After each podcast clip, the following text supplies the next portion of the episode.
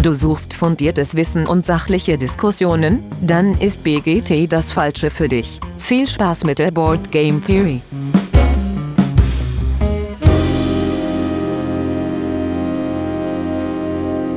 Ja, hallo alle miteinander draußen an den Endgeräten. Herzlich willkommen zurück. Heute ist mal wieder Zeit für eine BGG Top 100 Folge. Ein Titel, auf den wir uns alle lange Zeit gefreut haben, immer wieder verschieben mussten. Heute findet es dann endlich statt. Wir reden heute über Blood Rage. Das tue ich natürlich nicht alleine, da bin ich völlig unqualifiziert für, äh, sondern mit dabei ist der Alex. Ja, schönen guten Morgen, guten Mittag oder guten Tag. Und der Stefan ist auch mit dabei. Schönen guten Abend, hallo. Ja, und der Dirk ist auch mit dabei. Ähm, aber ich werde das hier versuchen, so ein bisschen da die beiden Fanboys äh, unter Kontrolle zu halten. Nein, wir sind die ganz sachlich heute. Ja, voll. Emotionslos. äh, genau.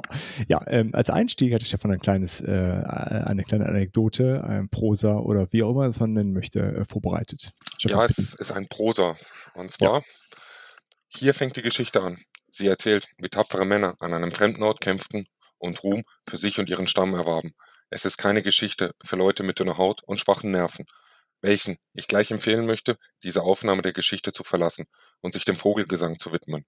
Husch, husch, verschwindet, ihr Kamillentiertrinker und Heulsusen, ihr Waschlappen und Schmi äh, Schmiegehälse. Hier handelt es sich um eine Geschichte über einen Ort, an dem das Leben noch ein echtes Abenteuer ist. Und Abenteuer definiere ich ganz altmodisch nach dem salmonischen Wörterbuch eine waghalsige Unternehmung aus Gründen des Eroberungsdrang oder des Übermutes mit lebensbedrohlichen Aspekten, unberechenbaren Gefahren und manchmal fatalem Ausgang. Ja, ich rede von einem Ort, wo ein Spiel, wo einen das Spielen in den Wahnsinn treiben kann, wo das Spielen im Blutrausch enden kann, ja sogar verletzen kann, die Gedanken vergiften kann und sogar töten kann.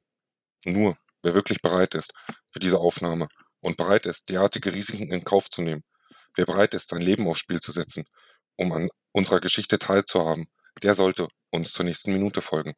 Allen anderen gratuliere ich zu ihrer feigen, aber gesunden Entscheidung zurückzubleiben. Macht's gut, ihr Memmen. Ich wünsche euch ein langes und sterbenslangweilige Leben beim Vogeleierbrüten und winke euch. Adieu. So, nachdem wir die Zuhörerschaft gleich zu Beginn wahrscheinlich auf ein winziges Fanlein von Tollkühn reduziert haben, möchten wir die übrig gebliebenen herzlich willkommen heißen. Seid gegrüßt, unsere waghalsigen Freunde. Ihr seid aus dem Holz, aus dem man Abenteuer schnitzt. Ja, vielen Dank. So, jetzt sind, sind sämtlichen Wingspan-Schachteln alle Eier geplatzt. Vermutlich. Aber ich muss, ich muss ganz ehrlich zugeben, das ist aus einem äh, Intro eines Buches, welches ich gelesen habe vor ein paar Tagen. Und das hat einfach zu gut gepasst und ich habe es ein bisschen auf unsere Bedürfnisse logischerweise umgeschrieben. Ähm, und ähm, nur der Korrektheit halber, es ist, äh, das ist das Intro aus Die Stadt der träumenden Bücher von Walter Mörs. Jedem kann ich dieses Buch nur empfehlen. Es ist eine echt, echt lustige Geschichte. Ähm, genau. Das war mein Beitrag zu dem Ganzen und den, die restlichen anderthalb Stunden gebe ich jetzt an Alex ab. Äh, ich wünsche euch viel Spaß und Genau. Vielleicht, vielleicht sind aber jetzt auch ein paar dran geblieben von den äh, äh, Wingspan-Spielern und die können wir jetzt bekehren. Vielleicht. Ja, die, die, die, die wissen. kleinen genau. Tritt vielleicht überhört haben. Mal gucken. Äh, jetzt müssen wir auch liefern, ne? Also wenn wir hier von ja. groß von Abenteuer äh, versprechen, muss dann genau. jetzt auch Abenteuer kommen. Genau. Gut. Aber ja. machen wir bei Alex keine Sorgen. Anderthalb Stunden. Die, die Bühne gehört hier, mein Freund.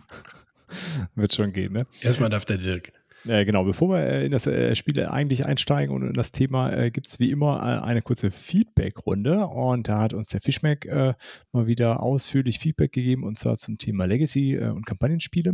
Und zwar hatte das äh, Spiel von Friedmann Friese Fabelsaft äh, empfohlen, was er als äh, Legacy Light bezeichnet hat. Ähm, und ich zitiere hier einmal, damit kann man Kinder und wenig Spieler Legacy nahebringen, ohne blutrünstige Fantasy- oder Sci-Fi-Themen. Das Spiel verändert sich, Entscheidungen spielen im Verlauf eine Rolle, Spielmaterial kommt dazu und geht wieder. Meine beiden großen Kinder spielen das gerne. Oft liegt Monate zwischen den Partien, aber das macht nichts. Von Friedemann Friese gibt es noch andere Spiele mit der Fabelmechanik. Davon sind nur wenige wirklich gut. Von denen empfehle ich Furcht und Festung. Ja, vielen Dank äh, an der Stelle.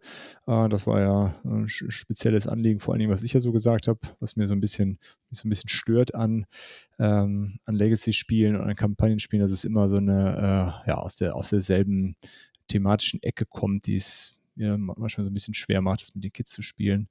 Äh, an der Stelle äh, ist mir dann eingefallen, der, der Olli hatte ja Midara empfohlen, der ist jetzt leider nicht dabei. Und ähm, es, ich habe dann überlegt, es gab einen Grund, warum ich äh, das, ähm, das nicht weiter angeguckt habe, obwohl ich äh, eigentlich ein ganz großer äh, Manga- und Anime-Freund äh, bin.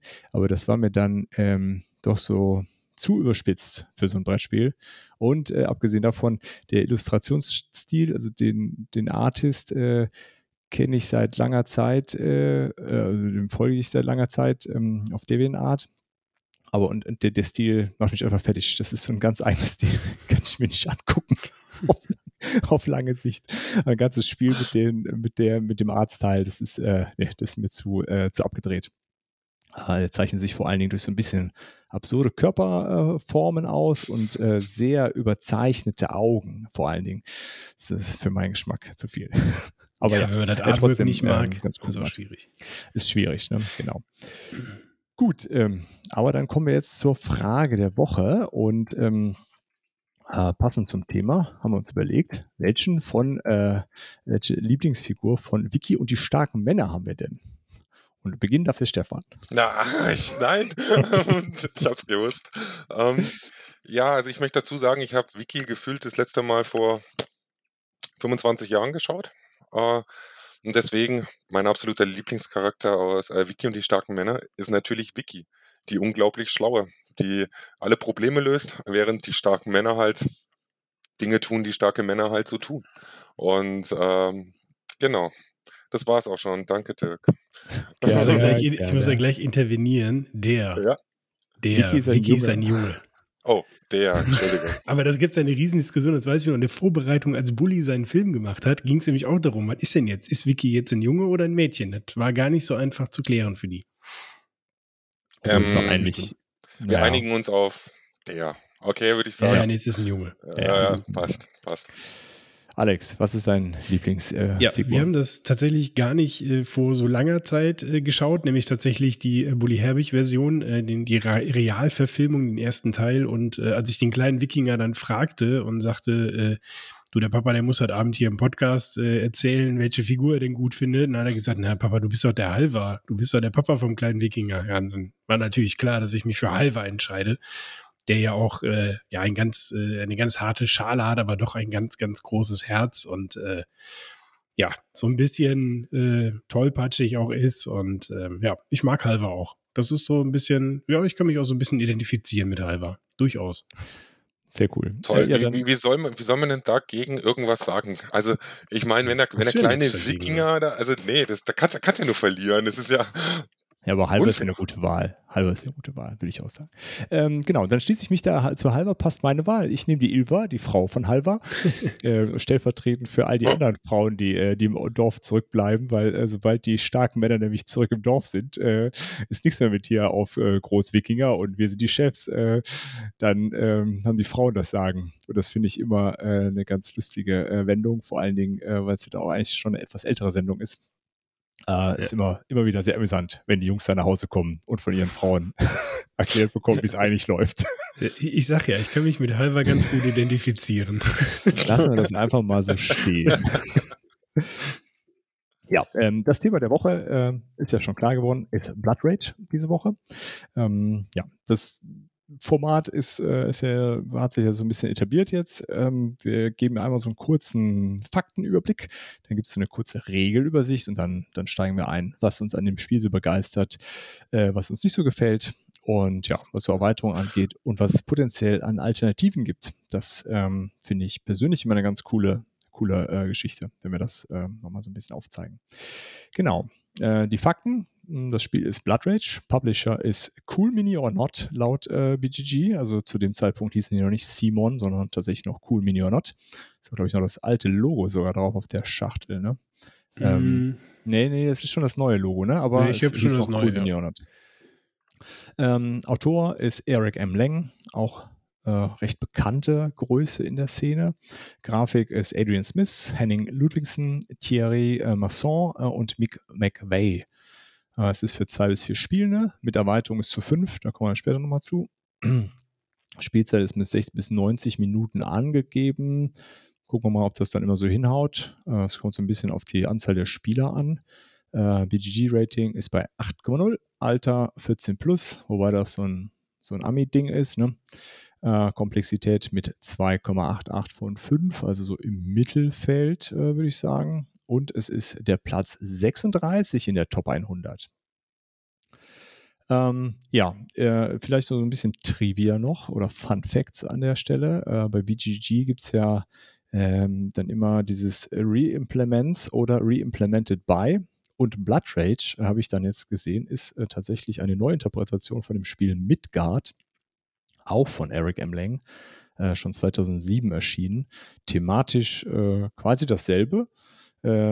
Mechanisch habe ich so ein bisschen nachgelesen, scheint es Ähnlichkeiten zu geben, aber Blood Rage ist dann doch eine deutliche Weiterentwicklung wohl. Ähm, ja, und laut Eric M. Lang, äh, den, den Tweet dazu verlinken wir in den Show Notes, ist äh, Blood Rage äh, vor allen Dingen von Risiko inspiriert. So ganz grob. Äh, Rising Sun dann von Diplomacy und Ark, weiß ich gar nicht. Ähm, genau, weil die äh, drei, Blood Rage, Rising Sun und Ark, bilden so eine Art Trilogie, wobei die inhaltlicher nichts miteinander zu tun haben und auch mechanisch nichts miteinander zu tun haben. Äh, sie sind halt alle von Eric M. Lang und Adrian Smith so in der Kombi gemacht. Äh, ja, und sind irgendwie als Trilogie zu verstehen. Wobei ich nie so richtig verstanden habe, warum, außer dass es dieselben Leute sind, die es machen. Naja, es ist also alles äh, äh große Miniaturen. Ähm, das reicht doch schon, oder? Ja, das stimmt, das stimmt. aber äh, darüber hinaus dann halt nicht. Äh, genau, das, ich, ich finde, äh, also die werden immer zusammen genannt, aber vielleicht kommen wir bestimmt später auch nochmal drauf, aber dass man es nicht verwechselt, dass man, wenn man Blood Rage mag, mag man nicht automatisch Rising Sun oder Ark. Ähm, gut, kommen wir zu den Regeln. Das würde ich traditionell einfach auch noch kurz machen, ja. Danach ist mein Redeanteil ja schon geringer. Ähm, genau, äh, Blood Rage äh, kombiniert äh, wie so oft heutzutage verschiedene äh, Spielmechaniken. Ein zentraler Aspekt ist sicherlich das Card Drafting, was, äh, was da regelmäßig passiert. Grundsätzlich äh, ähm, ist es aber so ein Dudes on the Map Spiel. Also wir haben irgendwo eine Karte von der Welt. Äh, die Welt ist im Begriff unterzugehen, deswegen wird da nach und nach werden, sind weniger Gebiete äh, verfügbar. Die, ähm, die spielen das Ganze über drei Zeitalter. Am Ende eines jeden Zeitalters geht eins dieser Gebiete unter, sterbt dann auch alles, was da so äh, was es da so gibt. Dafür gibt es dann auch nochmal Punkte und sowas. Äh, aber sei es drum. Und äh, ja, zu Beginn eines jeden Zeitalters draften wir sechs Karten aus einer Möglichkeit von acht Karten, die wir ausgelegt bekommen sind nie alle Karten dabei. Also es sind dann immer eine, eine, Reihe von Karten übrig, wo wir dann auch nicht wissen, wer die hat. Hat die also einer genommen oder sind die einfach nicht dabei? Das macht es so ein bisschen äh, spannend. Die Karten werden im Laufe des Spiels natürlich immer stärker. Kann man sich vorstellen, mh, hm, ja, im ersten Zeitalter sind die recht schwach mehr oder weniger, gehen wir vielleicht nachher nochmal genau darauf ein. Und die werden dann äh, aber definitiv stärker. Äh, kartentechnisch gibt es äh, gibt's Sachen, die man da kriegt. Es gibt eine Reihe von Kampfkarten äh, für, die, für die Konfliktsituation. Es gibt eine Reihe, um seinen Clan zu verbessern. Also jeder spielt einen Wikinger-Clan. Die sind äh, vom Start weg alle gleich, außer dass sie ein anderes Logo haben und andere Miniaturen. Aber keiner hat irgendwie eine Spezialfähigkeit. Und das lässt sich dann über diese Karten eben äh, realisieren, dass wir unterschiedliche Spezialfähigkeiten am Ende des Spiels alle besitzen. Äh, da können wir unsere Krieger, Anführer allgemein uns verbessern, unsere Schiffe verbessern und wir können Monster rekrutieren. Solche Karten gibt es auch, die äh, bringen immer starke Spezialeffekte mit. Dann gibt es ähm, Punktekarten. Das, äh, das sind so Aufträge, die gewertet werden am Ende eines Zeitalters. Die gilt es zu, äh, ja, zu schaffen in der Spielrunde. Genau, und dann wird einfach abwechselnd drei um gespielt und man hat immer eine Aktion. Aktionen werden in der Regel mit Wut bezahlt, deswegen auch äh, ja, Blood Rage, ganz passendes Thema oder ganz passender Titel. Äh, wir starten mit sechs Wut, das kann bis zu zwölf dann aufgestockt werden im Verlauf des Spiels. Genau, wir müssen eben Wut bezahlen, um bestimmte Aktionen durchzuführen. Einige Aktionen kosten keine Wut, wie das Ausspielen eines Auftrags. Der wird verdeckt ausgespielt, aber ich muss ihn aus, ausspielen. Ich darf ihn nicht auf der Hand behalten. Ich muss irgendwo eine Aktion quasi verwenden, um den äh, wertbar zu machen. Ähm, ganz wichtig dabei ist, einige Aktionen, wie gesagt, kosten keine Wut, aber wenn ich keine Wut mehr habe, darf ich auch keine kostenlosen Aktionen mehr machen. Also ich darf gar nichts mehr tun. Dann bin ich halt, äh, habe ich halt quasi gepasst. Also ähm, muss man dann gut abwägen, wann man was macht und gerade mit diesen Aufträgen nicht zu lange warten, die auszuspielen, weil sonst hat man alles vorbereitet und könnte ihn quasi äh, schaffen, aber hat ihn nicht äh, zum Werten gebracht. Ähm, genau, und dann äh, ja, macht man eine Reihe um seine Aktionen man stellt dann eine Reihe um, potenziell dann seine, seine Spielfiguren aufs Spielbrett. Und die können dann äh, diese Gebiete plündern. Da gibt es dann bestimmte Boni, wo man mehr, äh, mehr Wut zum Beispiel bekommt oder seine anderen äh, Fähigkeiten und äh, äh, Boni so ähm, ähm, verbessern kann. So, und äh, da da findet dann der eigentliche Kampf statt, wenn denn gewünscht. Sobald nämlich äh, äh, Plündern durchgeführt wird äh, vom aktiven Spieler oder der aktiven Spielerin, ähm, können alle anderen Spieler, äh, die angrenzend an dem Gebiet sind, ihre Figuren nachziehen, sofern Platz ist. Ähm, ja, und dann wird gekämpft. Wenn, wenn das keiner machen möchte und es gibt keine gegnerischen Figuren, dann wird nicht gekämpft, dann kann man aber auch keine Kampfeffekte äh, aktivieren oder man kriegt auch keine äh, Punkte für äh, etwaige gewonnene Kämpfe. Ähm, genau, dann wird so ein Kampf abgehandelt, da spielt man verdeckt eine, eine Karte. Es muss, kann eine Kampfkarte sein, muss aber nicht. Es muss aber eine Karte sein, sofern man noch welche auf der Hand hat. Der Gewinner wirft die Karte dann ab, dann wird die Stärke verglichen. Äh, der Gewinner bleibt stehen, alles andere wird abgeräumt.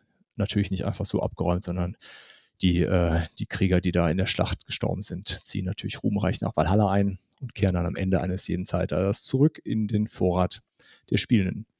Genau, und das wird äh, im Grunde über drei Zeitalter gemacht, äh, hin und her. Es sind so ein paar Besonderheiten natürlich hier und da. Es gibt in der Mitte, wie sich das gehört, ein, ein sehr prominentes äh, Gebiet, wo man auch nicht ohne weiteres direkt hinkommt. Da muss man erst sich hinbewegen. Dafür können da beliebig viele äh, Figuren stehen. Das ist Yggdrasil, der Weltenbaum.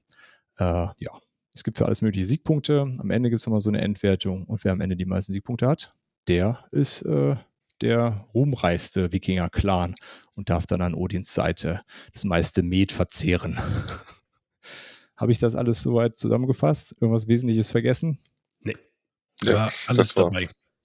Äh, achso, ja, ein, ein interessanter Punkt, äh, der das Spiel so also verschiedene Sachen machen das Spiel interessant, aber ein interessanter Punkt ist, nur weil man verliert, heißt das nicht, dass man dafür keine Punkte kriegt oder dass das immer nur schlecht ist. Das ist etwas, was man auch so bei der, äh, bei Neulingen dem, dem, Spiel durchaus erklären sollte. Ähm, verlieren ist durchaus lukrativ von Zeit zu Zeit.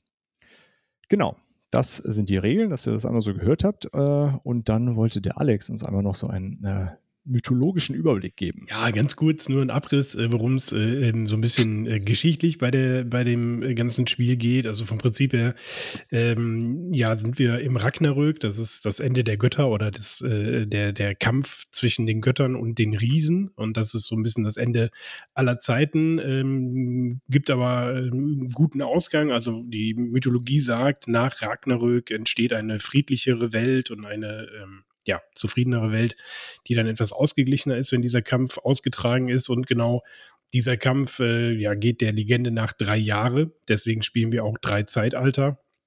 Und äh, wir haben auf dem Spielbrett halt so ein bisschen die, die Welt, die in drei Bereiche eingeteilt ist. Das ist ja einmal Mannheim. Und Mannheim ist äh, die Welt der Menschen. Und die ist ja auch in drei Gebiete wieder aufgeteilt. Äh, dann haben wir Jötunheim, das ist äh, die Heimat der Riesen und Alfheim, das ist die Welt der Alben und äh, ja, Alben sind so ein bisschen in der Wikinger-Mythologie oder der nordischen Mythologie so Lichtgestalten, so Mittelwesen zwischen Menschen und Göttern. Da gehören aber auch die Zwergen mit rein und sowas. Und das sind so diese drei Hauptbereiche, die wir da haben. Und in der Mitte ist dann eben ähm, Yggdrasil, die, die Weltenesche, der, der Weltenbaum, der so ein bisschen die Achse dieser Welt ist und alles so ein bisschen zusammenhält. Äh, und diese Welten alle miteinander verbinden.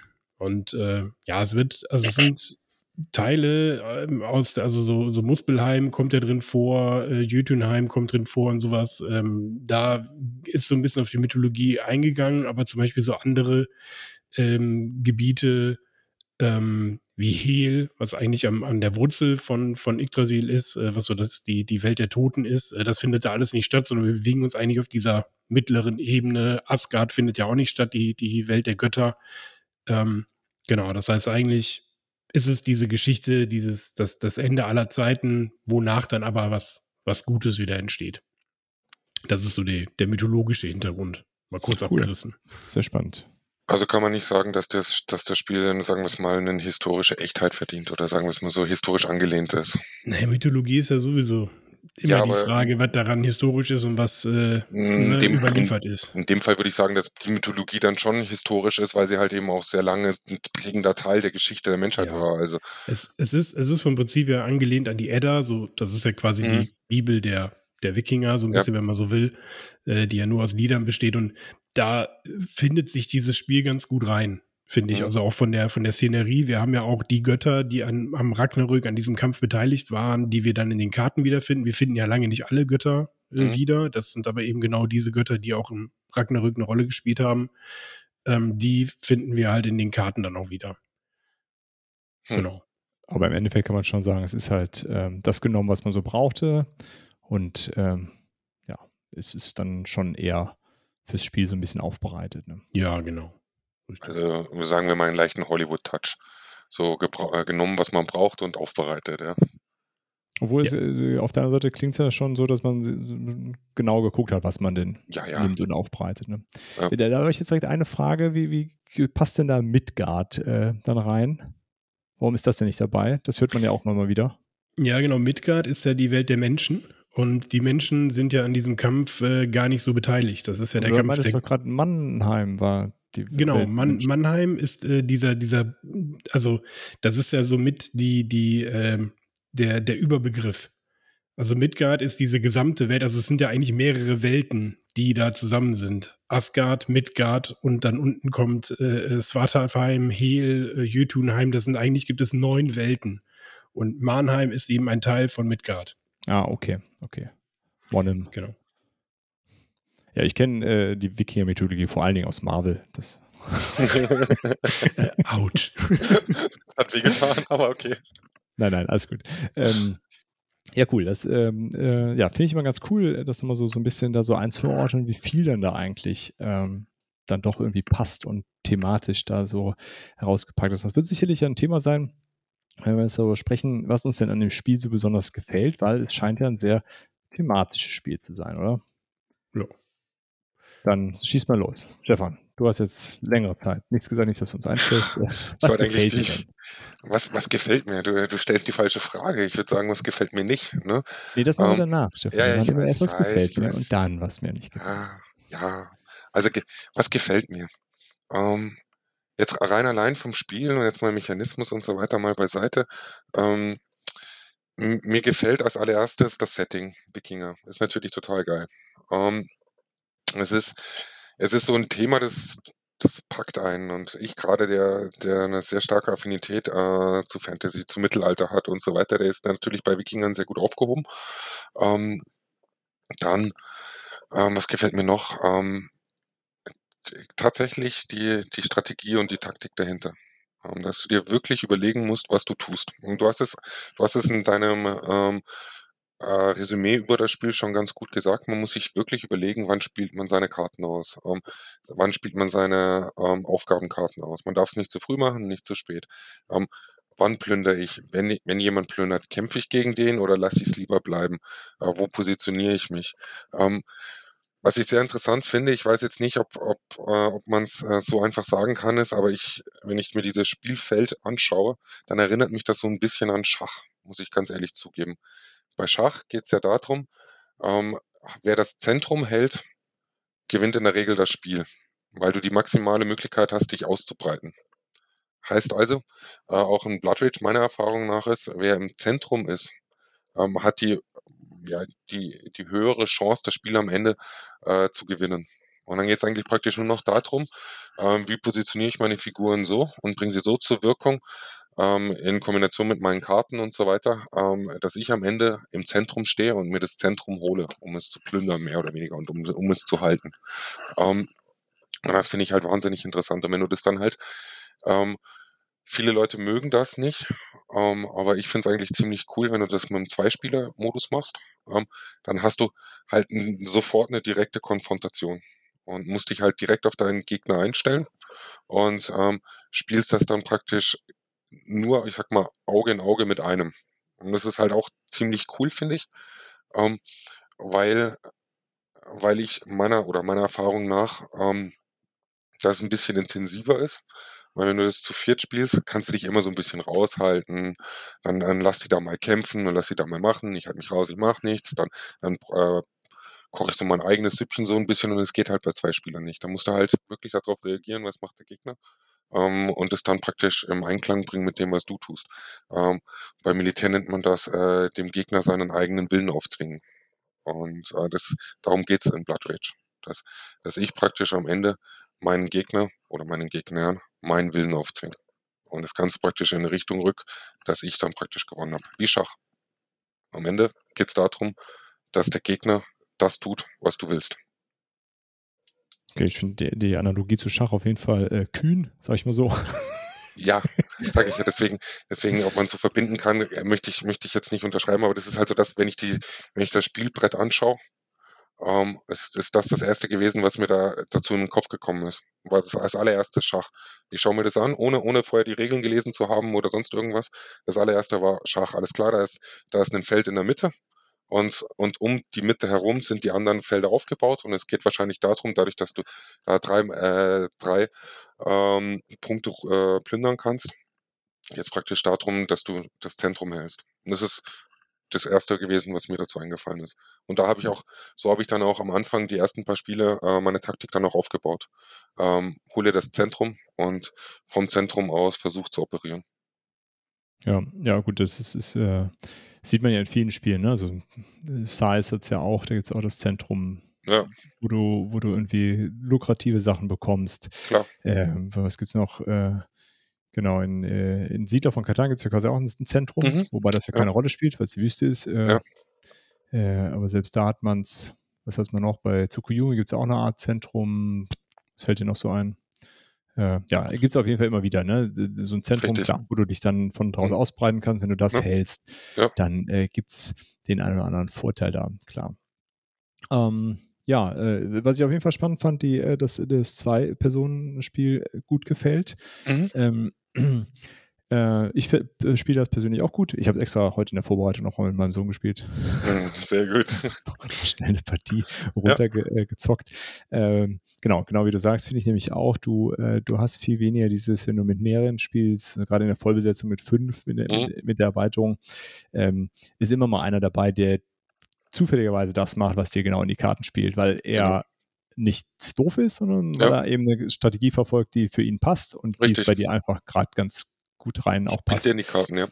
Und das ist bei einem Zwei-Personen-Spiel deutlich schwieriger hinzukriegen, jemanden da so hinzulocken, dass er dir irgendwo äh, äh, mitspielt. genau. Ähm, ja. Was würdest du sagen, was das, äh, was einer der Gründe ist, warum das Zwei-Personen-Spiel nicht so gern genommen wird bei Blood Rage? Oder warum die Leute das vielleicht nicht so gern haben? Ja, ich, ich weiß nicht. Ähm, das, das, das Spiel äh, lädt ja im ersten Blick und im ersten Moment nicht dazu ein für zwei Spieler, sondern das, das sieht ja schon so aus, alles klar, da hockst du mit deinen Freunden und dann gibst du ordentlich Gas und dann haut euch gegenseitig auf die, äh, auf die, äh, auf den Mund. Äh, und ähm, und beim, beim Zweispieler, ähm, das, das schreckt da, glaube ich, so ein bisschen ab. Ich habe das ja auch nur mit meiner Frau angefangen zu spielen, sagen wir es mal aus der Not heraus, äh, Pandemie und Lockdowns und so weiter. Aber dass das dann so am Ende für uns oder, oder auch insbesondere für mich ähm, eigentlich so viel besser ist. Oder was heißt so viel besser, aber ähm, so einen starken Reiz entwickelt hätte ich auch nicht gedacht. Ähm, okay. Das muss ich ehrlich zugeben. Also ich war am Anfang auch echt, echt skeptisch, das nur mit ihr zu spielen. Ähm, weil ich natürlich auch sehe, okay, klar, das ist für Spiele, vier Spieler da, also ohne Erweiterung und so weiter, also Standard vier Spieler.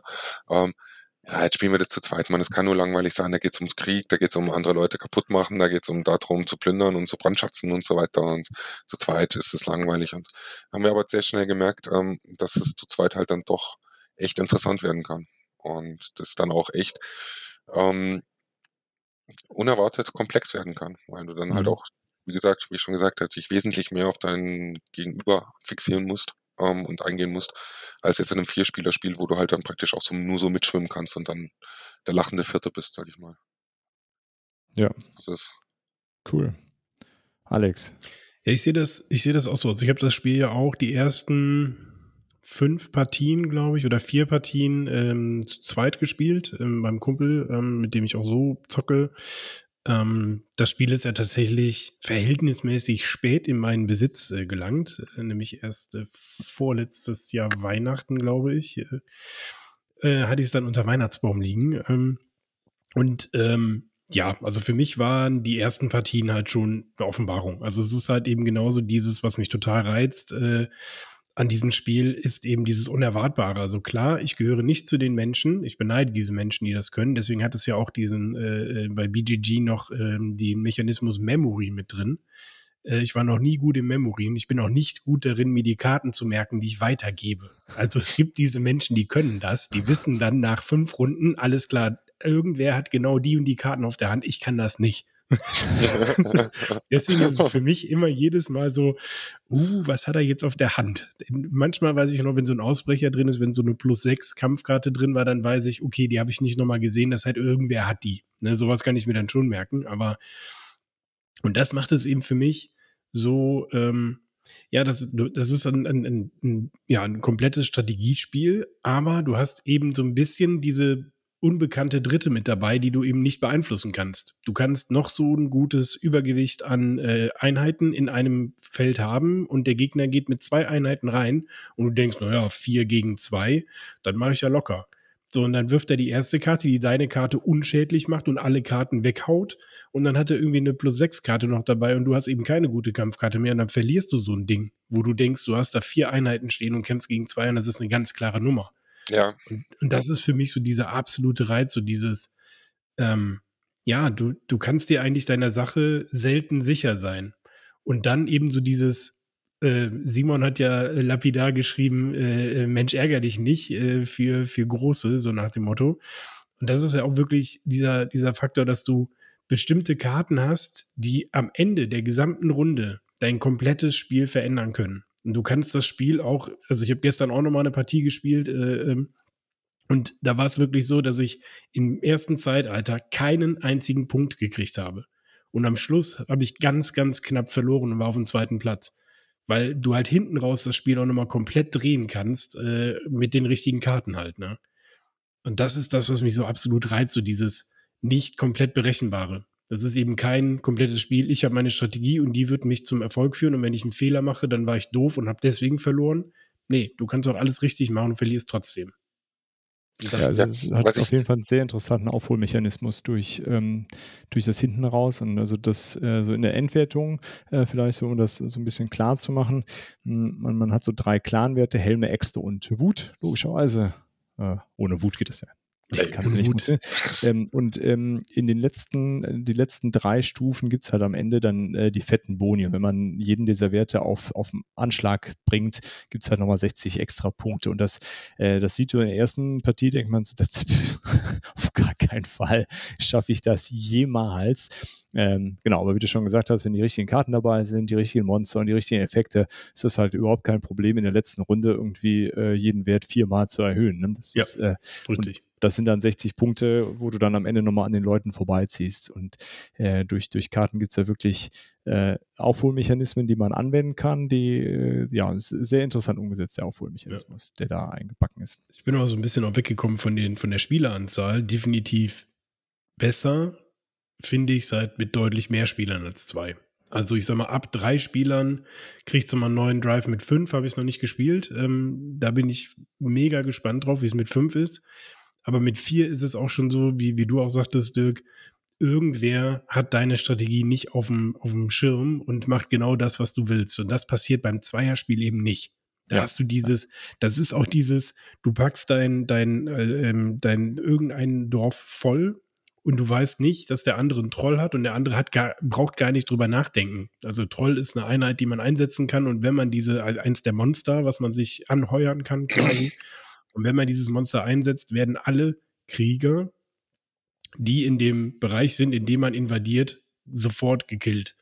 Und das ist zum Beispiel so ein Move, der jedes Mal zu so Aufstehmomenten führt, nämlich der Feuerriese, der macht das gleiche nur mit allen Einheiten oder der Troll eben nur mit Kriegern. Und wenn diese Einheit kommt, das ist jedes Mal echt so dieses, wo, wo ich schon am Tisch gestanden habe, ja, so, du setzt den jetzt nicht dahin. oh doch. Und genau das mache ich jetzt. Und das ist halt im Viererspiel viel variabler, weil auch viel mehr Einheiten auf dem, auf dem äh, Feld sind. Ne? Und bei zwei Leuten ist es wirklich so, da stelle ich schon gar keine mehr als zwei Einheiten irgendwo rein, weil ich weiß, solange der Troll nicht auf dem Feld ist, verteile ich meine Einheiten irgendwie. Und Ja, ja, ja, es ist halt viel berechenbarer. Ne? Das, Und es sind ja auch nicht alle Karten im Spiel. Also der Feuerriese zum Beispiel und die Seeschlange, also ein paar genau, coole Einheiten gibt es halt erst ab drei Spielern. genau. Das ist nochmal der Anreiz, auch das irgendwie mit vielen zu spielen, aber dennoch auch zu zweit funktioniert es und ist ein sehr gutes Spiel. Also, Aber Stefan, du wolltest auch noch was dazu sagen. Ja, ich wollte, ich wollte äh, ganz, ganz vorher ungefähr zehn Minuten zurückgespult, äh, als der äh, Alex. Nee, kein Problem, kein Problem. äh, als der Alex hier über äh, kurz mal so ein bisschen über Taktik geredet hat und so weiter, ähm, wollte ich kurz einhaken. Ähm, ich gehöre ja auch ganz gerne zu den Spielern, ähm, die auch ganz gerne Schlachten mit Absicht verlieren. Ähm, einfach weil ich weiß, okay, die Figuren gehen nach Valhalla und äh, nach Ragnarök bekomme ich die wieder zurück und bekomme dafür Siegpunkte. Das ist das ist dann auch so eine so eine ganz ganz äh, beliebte Taktik von mir, sage ich, dass ich ähm, dass ich absichtlich ähm, mich in, ich sag mal, Gefechte reinziehen lasse, weil ich weiß, okay, ähm, der hat wahrscheinlich die und die Karte, weil ich diesen Memory-Effekt halt ein bisschen besser kann als der Alex. Also nicht nicht äh, perfekt, aber halt besser. Ähm, und ich mir ungefähr ähm, aus, ausdingseln kann, wer hat was und ich dann dementsprechend darauf reagiere und ich genau weiß, okay, wenn der jetzt da jetzt anfangen will zu plündern und zu kämpfen will, dann wird er wahrscheinlich eher mehr darauf aus sein, gewinnen zu wollen, weil es für ihn mehr bringt. Ich bin aber eher mehr darauf aus, äh, mehr Einheiten nach Valhalla zu bringen, weil es mir dann logischerweise mehr Punkte wieder am Ende des Tages bringt äh, und ich dann dementsprechend äh, meine Taktik darauf auslege. Also ich finde die taktische und die strategische Varietät dieses Spiels einfach toll. Ähm, wie du es auch schon eingangs gesagt hast, ähm, verlieren heißt dann äh, oder kann am Ende des, des Spiels nicht bedeuten, dass du tatsächlich verloren hast. Verlieren kann auch bedeuten, dass du gewonnen hast. Das kommt halt immer darauf an, was für Karten du hast und was, was deine Ziele sind und wie du deine Taktik aufbaust und wie variabel, du deine Taktik gestaltest. Und das ist, das ist halt das, was mich an diesem Spiel so wahnsinnig begeistert. Weil es halt eben diese, diese unendliche Vielfalt hat. Meiner Meinung nach. Man muss noch dazu sagen, diese Punkte aus Valhalla kriegst du ja nur, wenn du eine bestimmte Karte Richtig. ausgerüstet hast. Genau, ne? Das genau. muss ja. man noch dazu sagen. Also Entschuldigung. nicht jeder ja, genau. Ja, genau. Genau. Also es gibt immer Punkte, wenn deine Einheiten äh, durchs Ragnarök sterben Genau, ja. am Ende eines Zeitalters, aber die Rückkehr aus Valhalla wird nur mit einer bestimmten Karte Genau, ja. äh, belohnt. Äh, klar, die, wenn du die natürlich dann auch geschickt erst am Ende ausspielst, ähm, dann hast Richtig, du da sind wir wieder bei dem Punkt Taktik, Strategie, ne? Wann, wann bringe ich was? Und ähm, wann, äh, wann bringe ich welche Karte zur Wirkung? Und es ist Ja. dann halt auch immer so, wenn du dann, äh, wenn du dann mal am Anfang jeder Epoche deine Karten kriegst, ähm, kannst du das dann natürlich dir auch schon so in eine gewisse Art und Weise äh, einteilen. Ähm, vielleicht kannst du es ja auch am Anfang so machen, dass du, so, dass du zuerst wahnsinnig aggressiv bist, zuerst viel kämpfst, zuerst viel, viel Ruhm erlangst und so weiter und so weiter. Aber dein eigentliches Ziel ist dann ganz was anderes, nämlich am Ende von der Runde genau diese eine Karte zu spielen äh, und zu wissen, alles klar, ähm, wenn es dann zum, ich sag mal in Anführungszeichen, finalen Kampf kommt, äh, sofern es denn dazu kommt, ähm, gehen die alle nach Valhalla, weil ich auch gar keine Kampfkarten mehr habe und dann kriege ich dann schlussendlich noch die Punkte dazu. Also da, da gibt es unglaublich viele Möglichkeiten, wie man das gestalten kann. Und das ist halt das Tolle daran. Ja, das stimmt. Und vor allen Dingen, ähm, also abgesehen davon, dass es dann einfach konkret Punkte gibt, Mhm. ähm, alles, was auf dem Feld ist, ist auch auf dem Feld. Ne? Und jede Genau. Bewegung auf dem Feld kostet halt dann einfach auch wieder äh, Aktionspunkte am Ende des Tages. Und sowas wie eben der Alex hatte ja angesprochen, es gibt Einheiten, die kriegen einen Bonus, wenn sie irgendwo invadieren. Dann Mhm. haben, lösen sie einen Effekt aus. Wenn sie aber da schon stehen und nicht wieder invadieren, das ganze Spiel, dann gibt es den Bonus halt nicht nochmal. Deswegen kann es auch äh, spannend sein, äh, ja, dass sie einfach nach Valhalla gehen, um diesen Effekt nochmal auszulösen. Richtig, natürlich, klar. Ist Genau, auch, das haben ist wir auch eine Taktik, ja. Das haben wir vielleicht auch bei den Regeln. Ich weiß, oder ich habe äh, kurz nicht aufgepasst, aber ähm, das, äh, am Ende des, des Zeitalters bleiben ja alle Einheiten auf dem Feld, die nicht getötet wurden. Also es wird nicht abgeräumt und neu hingestellt. Das ist ja auch Genau. ein ganz wichtiger. Das weiß ich in der allerersten Runde, wo ich so da, ja, Regeln lese ich mal quer. Habe ich schon kapiert und dann erst, ja, dann jetzt alle Felder runter, alle Figuren runter und jetzt fangen wir wieder neu an an irgendeinem Moment. Das macht keinen Sinn. Das geht ja gar nicht. Wie kommt man denn auf zehn Einheiten auf dem Feld? So viel Wut kann man doch gar nicht haben. nee, nee, genau. Es bleibt stehen äh, und man baut sich da quasi nach und nach was auf. Aber es kann auch einfach sein, dass jemand das dritte Zeitalter beginnt mit keiner einzigen Einheit auf dem Feld. Äh, ja. Und alle anderen haben alles deployed, was sie, was sie genau. haben. Ja. Das ist, äh, und das, und das finde ich halt, ist für, macht, macht für mich diesen absoluten Reiz aus, dass du wirklich absolut in der Mitte des Spiels nicht sagen kannst, ja, okay, der hat jetzt, also bei dem, bei dem anderen Spiel war es wirklich so, der führende Spieler hatte 45 Punkte Vorsprung und am Ende habe ich 100 zu 95 verloren. Und das, das ja. war, und, und diese 95 habe ich auch nur verloren, weil wir hatten noch einen Anfänger dabei, der mitgespielt hat, der es zum ersten Mal gespielt hat und der hat echt einen Fehler gemacht, auf den wir ihn noch hingewiesen haben, gesagt haben, naja, aber wenn du jetzt das machst, ist das besser für dich wäre auch besser für mich gewesen. Also war es ein guter Tipp, den ja. hat. Hat er dann aber gesagt, nee, jetzt habe ich das gemacht, jetzt bleibe ich dabei. Sonst hätte ich das Ding sogar noch gedreht. Dann hätte ich das wirklich im letzten Zeitalter noch gewonnen. Und das habe ich bisher bei kaum einem anderen Spiel erlebt. Also so dieses wirkliche, auch dieses, dass, dass ich wirklich während einer Partie mehrmals am Tisch aufgestanden bin. das kann jetzt nicht sein. Die Emotion, ja, der, der Blutrausch, ja. Ja, weil es gibt halt eben so diese ganzen Taktiken und, und dann hast du dir deine Taktik zurechtgelegt und dann kommt wieder irgendwas Unvorhergesehenes, womit du nicht gerechnet hast und macht die alles zunichte. Genau. Und mhm. äh, ja, das ist, also man, man raged auch selber bei dem Spiel. Ja, definitiv. Ähm, ja, genau. Vielleicht gehen wir da nochmal kurz drauf ein. Also wir, jetzt, äh, wir haben jetzt trotz allem, obwohl du Stefan gesagt hast, du hast es ja gar nicht, du hast nur wegen dem Thema geholt und die Mechanik hat dich gar nicht interessiert. Ja, absolut gar nicht. Und ich habe es geholt wegen Alex, muss ich auch ganz ehrlich sagen, weil er wochenlang in der WhatsApp-Gruppe deswegen rumgemacht hat und hin und wieder. Und dann war ich im, war ich im Einkaufsladen und wollte mir eigentlich was total anderes kaufen. Ich weiß nicht mal mehr, was ich mir kaufen kann. Das völlig, wollte es völlig in den Hintergrund gerückt. Dann habe ich Blood gesehen und habe mir gedacht, ach, scheiß drauf. Das ist wie mit Jumanji, du hast die Trommeln vom Blood Rage gehört. Ja, genau, genau. Und dann habe ich gedacht, egal, ich hol's mir jetzt und ist gut. und ich probiere das jetzt aus und so bin ich dann praktisch zu Blood Rage gekommen. Ne? Okay.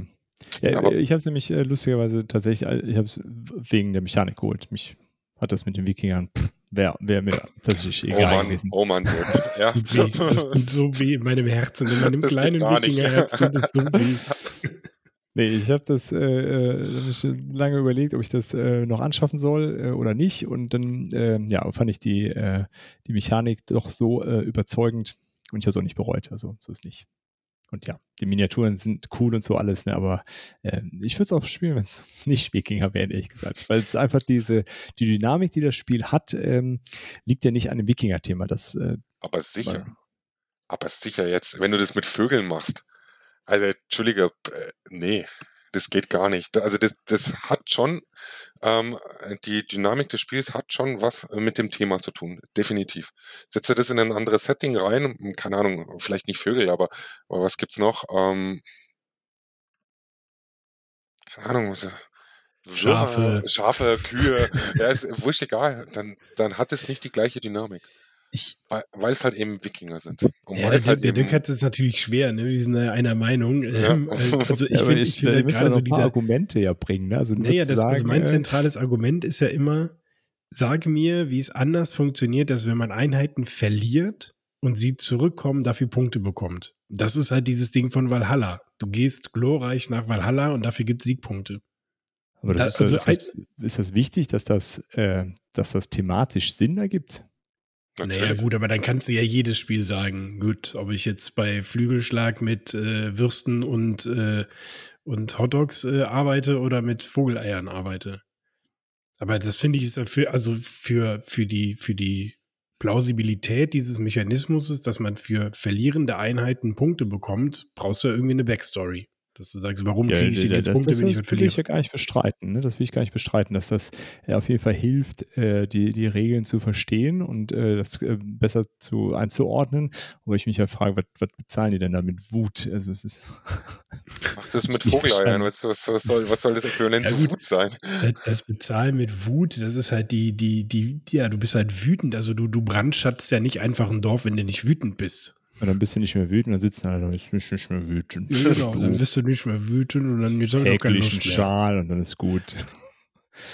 Nee, äh, ich äh, streite das ja auch gar nicht ab, ne, darum geht es mir gar nicht, sondern ähm, äh, ich finde halt, dass die Mechanik, also klar, man, man kann ja immer sagen, ich lege da ein anderes Thema drüber und dann, ähm, äh, aber gerade wenn man bei anderen Spielen ein anderes Thema drüber legt und dann wird es auf einmal so, hm, oh, man irgendwie nicht mehr so richtig Laune, dann trägt die Mechanik alleine halt nicht ausreichend gut. Ne? Und Richtig, das ist ja genau das, was ich mache. Finde ich, ist eben, eben das, äh, das Gegenteil. Ne? Die, äh, das Thema unterstützt die Mechanik da mhm. gut, aber ähm, die, die Mechanik an, als solche ist halt gut genug aus, austariert und ausgeklügelt, dass das alles zusammenpasst. Und ob es jetzt Wikinger sind oder irgendwas anderes äh, oder Schafe, die sich da gegenseitig äh, anspringen, äh, ja, ich, ich, stimme euch dazu. Ne? Für die Stimmung äh, hilft das auf jeden Fall, wenn man da seinen Feuerriesen reinstellt und das ist auch so ein Riesen Typ und dann mhm. sind dann alle weg und sowas. Ähm, genau, ich wollte nur darauf hinweisen, dass äh, es mechanisch halt äh, ein sehr, sehr solides und sehr gutes Spiel ist und nicht ein Blender mit irgendwelchen fancy Miniaturen. Ähm, und man freut sich halt, dass man irgendwelche lustigen Miniaturen da hat oder im Fall von Alex so irgendwelche lustig angemalten Miniaturen. Ähm, sondern es ist halt. Fertig wäre.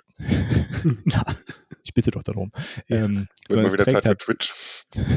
mechanisch äh, ausreichend gut, ne, dass es ähm, äh, ja, trotzdem einfach ein sehr, sehr gutes Spiel an der Stelle ist. Ja, das stimmt schon, da hast schon recht. Also mechanisch ist es, Aha, ist es wahnsinnig danke. gut, ja. Ähm, braucht man nicht drüber diskutieren, aber trotzdem äh, bleibe ich dabei, dass, dass nicht die Mechanik das Spiel trägt oder das, äh, Entschuldigung, dass die Mechanik äh, das Thema trägt, sondern ich sag mal eher, das Thema trägt die Mechanik, weil ich ähm, ich, ihr habt schon ein paar Mal gesagt hier im Podcast, ich, ich bin nicht so dieser Mechanikspieler. Mir ist, mir ist Mechanik eigentlich völlig wurscht. Ähm, klar, ich spiele nicht so gerne Stichspiele, kann man jetzt wieder darüber diskutieren, ist okay. Äh, aber ähm, ich, ich bin so ein klassischer Thematikspieler. Und wenn ich mir überlege, Blood Rage, anderes, anderes Setting, äh, gleiche, gleiche Mechanik. Nein, weil weil das, weil das halt zu gut in sich selbst greift und zu gut ineinander passt. Und, und auch diese, dieser Kampfmodus hier mit den Karten und so weiter. Also, ah, ich sag. Ja, ich würde, ich würde Dirk insoweit recht geben, ähm, dass, also wenn wir jetzt mal nicht den Sinn hinterfragen von bestimmten Sachen, warum man etwas tut, sondern wirklich mal nur äh, sagt, das ist eben so, dann kannst du da theoretisch auf viele andere Themen, kannst auch ein Sci-Fi-Thema draufsetzen äh, irgendwas mit Raumschiffen oder sonst was und dann bekommst du eben wieder Punkte, weil die Raumschiffe Ressourcen abgeben und die kann man einsammeln oder was weiß ich. Ne? Das kann man schon ja, ja irgendwie ja. So ein bisschen machen. Also von daher stimme ich dir insoweit schon zu, dass, dass hier die Mechanik so gut ist, ähm, dass man das Thema austauschen könnte. Ähm, macht aber, also macht für mich bei, bei diesem Spiel so perfekt, ja. wie es halt mit dieser, mit dieser Thematik halt ist, äh, ja, würde ich gar nicht auf die Idee kommen, da zu sagen, da könnte man auch ein, ein, anderes Spiel machen, was genauso funktioniert wie Blood Rage und dann machst du da eben, wie jetzt nee, das ist eh vorbei. Der Zug ist ja eh abgefahren. Also genau. das, das, äh, das klappt ja eh nicht. Ähm, und das sieht man ja auch an den, an den Nachfolgespielen sozusagen, Rising Sun und Ark. Da ist ja gar nicht versucht worden, die, die Mechanik quasi in ein anderes Setting zu überführen, sondern es sind einfach andere Settings mit anderen Mechaniken. Genau. Also, ja, das passt einfach wie Faust aufs Auge, Blood Rage, und das ist auch gut so. Ähm, genau, ich, ich, wollte nur für alle, die vielleicht noch nie Blood Rage gespielt haben, ähm, das habe ich ja auch schon mal äh, bei, bei Star Wars Rebellion gesagt, äh, auch wenn man eben keine Lust hat, da stehe ich weiterhin zu und sage, mit den Wikinger und dieses Cover, das, was ist das für ein Scheiß, habe ich überhaupt keinen Bock zu. Äh, wenn man das Spiel spielt, ist es halt gleichzeitig trotzdem gar nicht so also ich, ich finde weiterhin, es ist nicht das, was das Cover verspricht. Ne? Also das, das Cover äh, verspricht hat, oder wenn man sich so durchliest, erstmal ein sehr viel, ähm, sehr viel blutrünstigeres Spiel vielleicht, wo, wo der Kampf viel, viel stärker im Vordergrund steht. Und das ist es ja gar nicht am Ende des Tages. Es ist, man kann es ja dann sehr strategisch oder man muss es auch sehr strategisch spielen. Und es ist weder mit irgendwie Würfeln oder sowas. Ne? Äh, ähm, ja, daher. Das stimmt, da gebe ich dir recht. Das Cover. Äh ist nicht das, was das Spiel verspricht. Das stimmt. Also wenn ich das Cover anschaue von Blood Rage, das erinnert mich dann doch eher mehr an ein, ja, doof es klingt, an Fantasy Roleplay. Also, also wirklich, wirklich so, so was wesentlich blutrünstigeres, was wesentlich brutaleres. Ähm, und dann doch nicht dieses ja, taktisch-strategische Spiel, was es dann schlussendlich ist. Das stimmt, da gebe ich dir recht. Ja. So ein, so ein, so ein Zombie-Side. Ja, genau, da, danke, ne? ja, so genau, genau, genau, ja. ja das stimmt. Ich, Und das, das wird, äh, finde ich, zum Beispiel auch unterstrichen durch die äh, großartigen Illustrationen, die, ähm, die finde ich, thematisch passen ausgezeichnet äh, da rein, aber die sind alle so, man, man sieht auch irgendwie immer alles, was es sein soll. Ähm, wenn man ganz genau hinguckt, sind, gehen die auch zur Sache, ne? so ist ja nicht. Ne? Also mhm. auch die, äh, die Clan-Bögen und so, was, mhm. was die Mädels da am Gürtel hängen haben, wenn man so genau hinschaut. ähm, aber es ist halt alles so äh, eher so auf den zweiten bis dritten Blick und gerade die, die, die Karten ähm, sind alle so ein, so ein bisschen abstrakt gehalten, finde ich. Ja. Äh, was, was Stimmung aufbaut, aber jetzt nicht total ins Detail geht, äh, wo man es dann vielleicht hat, dass die, die, Leute dann doch wieder abgeschreckt sind äh, von sowas. Das und stimmt. Das gefällt mir, also mir persönlich ist ein, einer der Punkte, die mir an dem Spiel sehr gut gefallen. Ja, ich glaube, es ist aber auch dieser, dieser Faktor Altersfreigabe, ne? Also ich sag mal, wenn du jetzt da aller ähm, Zombieside, ähm, die, die, wobei Zombieside ist auch ab zwölf, äh, hier ist es, glaube ich, wegen der Schwierigkeit ab 14, nicht wegen der Illustration oder sowas. Ähm, aber ja, es ist halt, es ist halt kein, äh, ähm, wie du schon sagtest, vom, vom, vom Cover her, wo dieser Totenkopf mit den Schwertern, wo dann auch Blut runterläuft, hast du im Spiel sonst nirgendwo. Also hast kein aller äh, Vikings äh, HBO-Serie, ähm, komplett blutverschmierte Rüstungen oder ähm, ja, vom, vom Kampf gezeichnete Figuren äh, auf den äh, Plänen, sondern eigentlich sehen die alle so aus, wie sie, ja, bevor sie in den Krieg ziehen würden, quasi. Das ist ja auch so ein bisschen die Backstory, ne? Es ist ja so, die Clans sind nochmal aufgerufen, in der letzten Schlacht äh, alles zu geben, um den letzten ruhmreichsten Sieg der Geschichte der Menschheit einzufahren. So, das ist halt auch so dieses Glorreiche so ein bisschen. Aber äh, ja, man hätte das natürlich auch noch deutlich düsterer darstellen können. Hätte man definitiv machen können, ja. Fände ich es dann besser? Das ist eine gute Frage.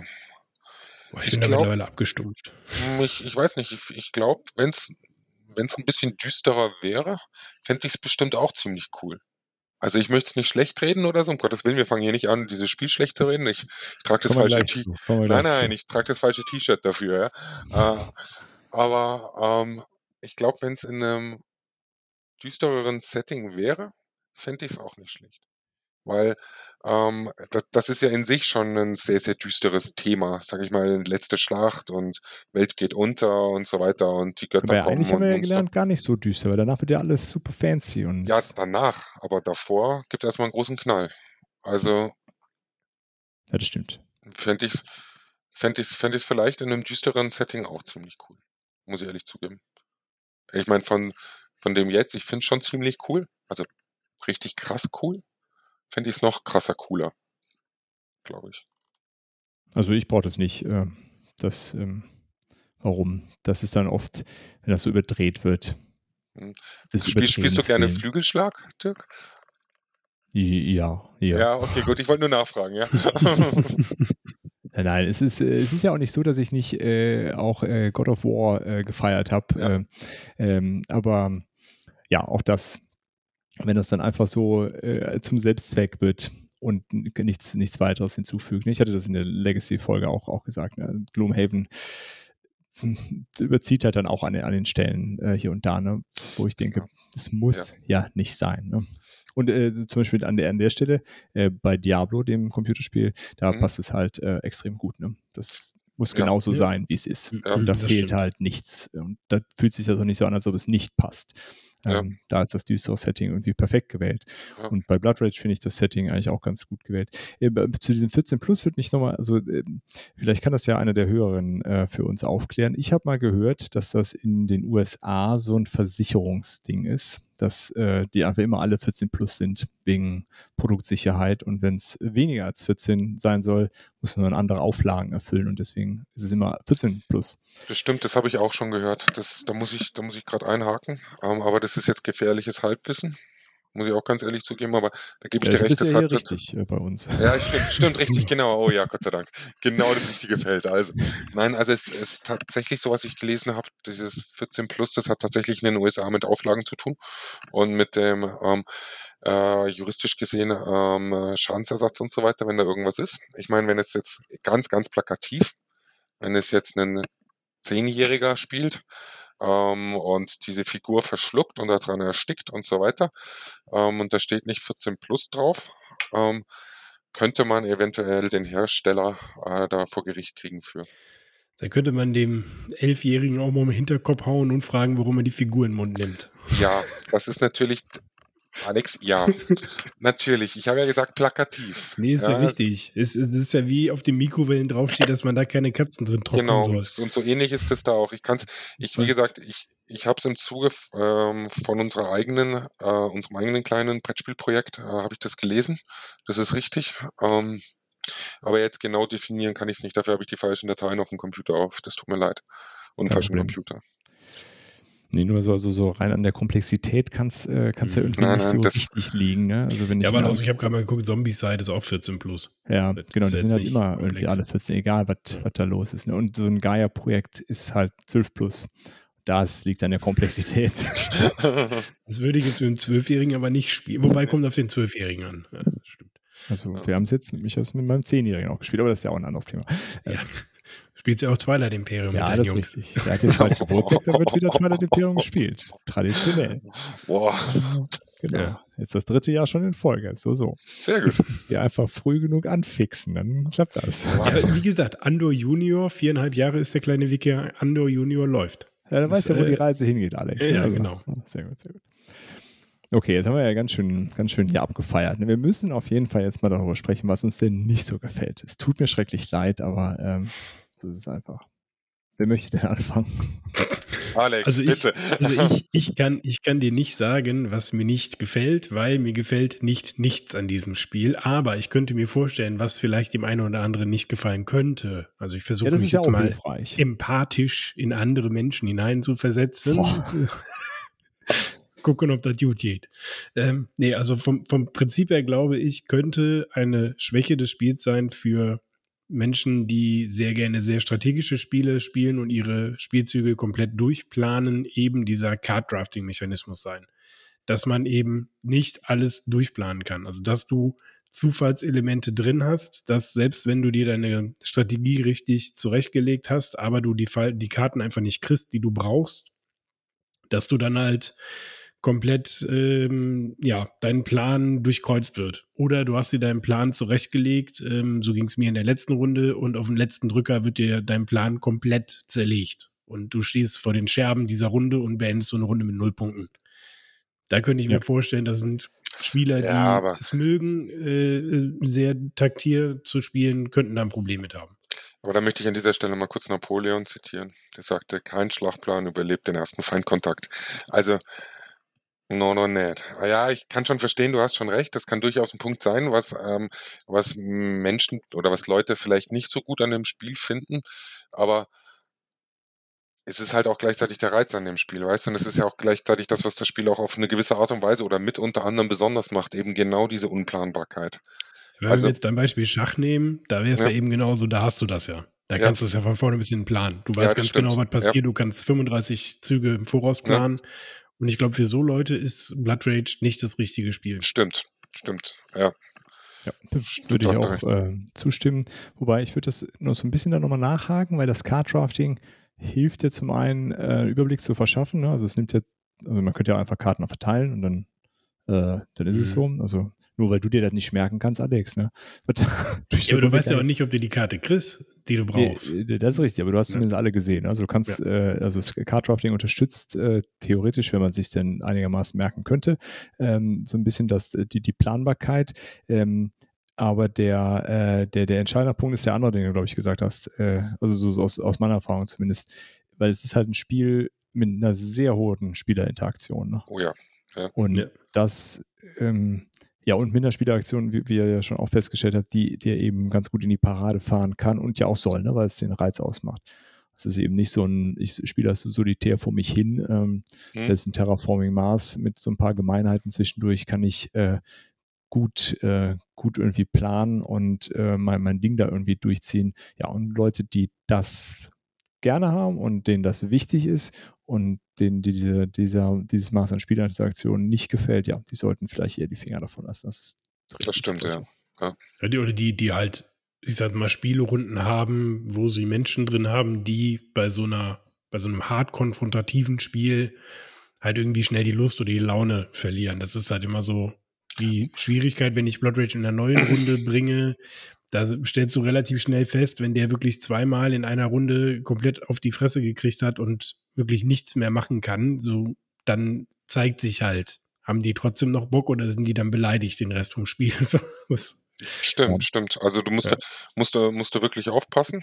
Um, ähm, da, kann, da können Beziehungen äh, kaputt gehen, äh, Ehen geschieden werden, äh, Freundschaften beendet werden. Äh. Ich hoffe, du sprichst nicht aus Erfahrung. Nein, lustigerweise überhaupt gar nicht. Also möchte ich an dieser Stelle auch erwähnen, hier Gruß an meine Frau.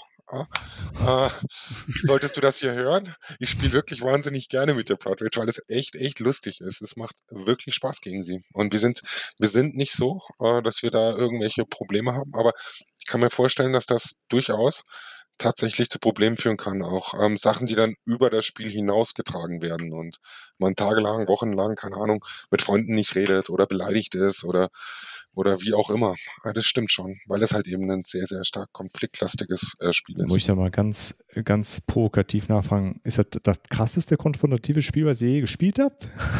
Nein. habt ihr nie Risiko gespielt? Stimmt. da, mein, also, mein, großer äh, Bruder hat bei Risiko mal eine Woche lang danach nicht mehr mit mir geredet. Also ja, doch, du hast recht.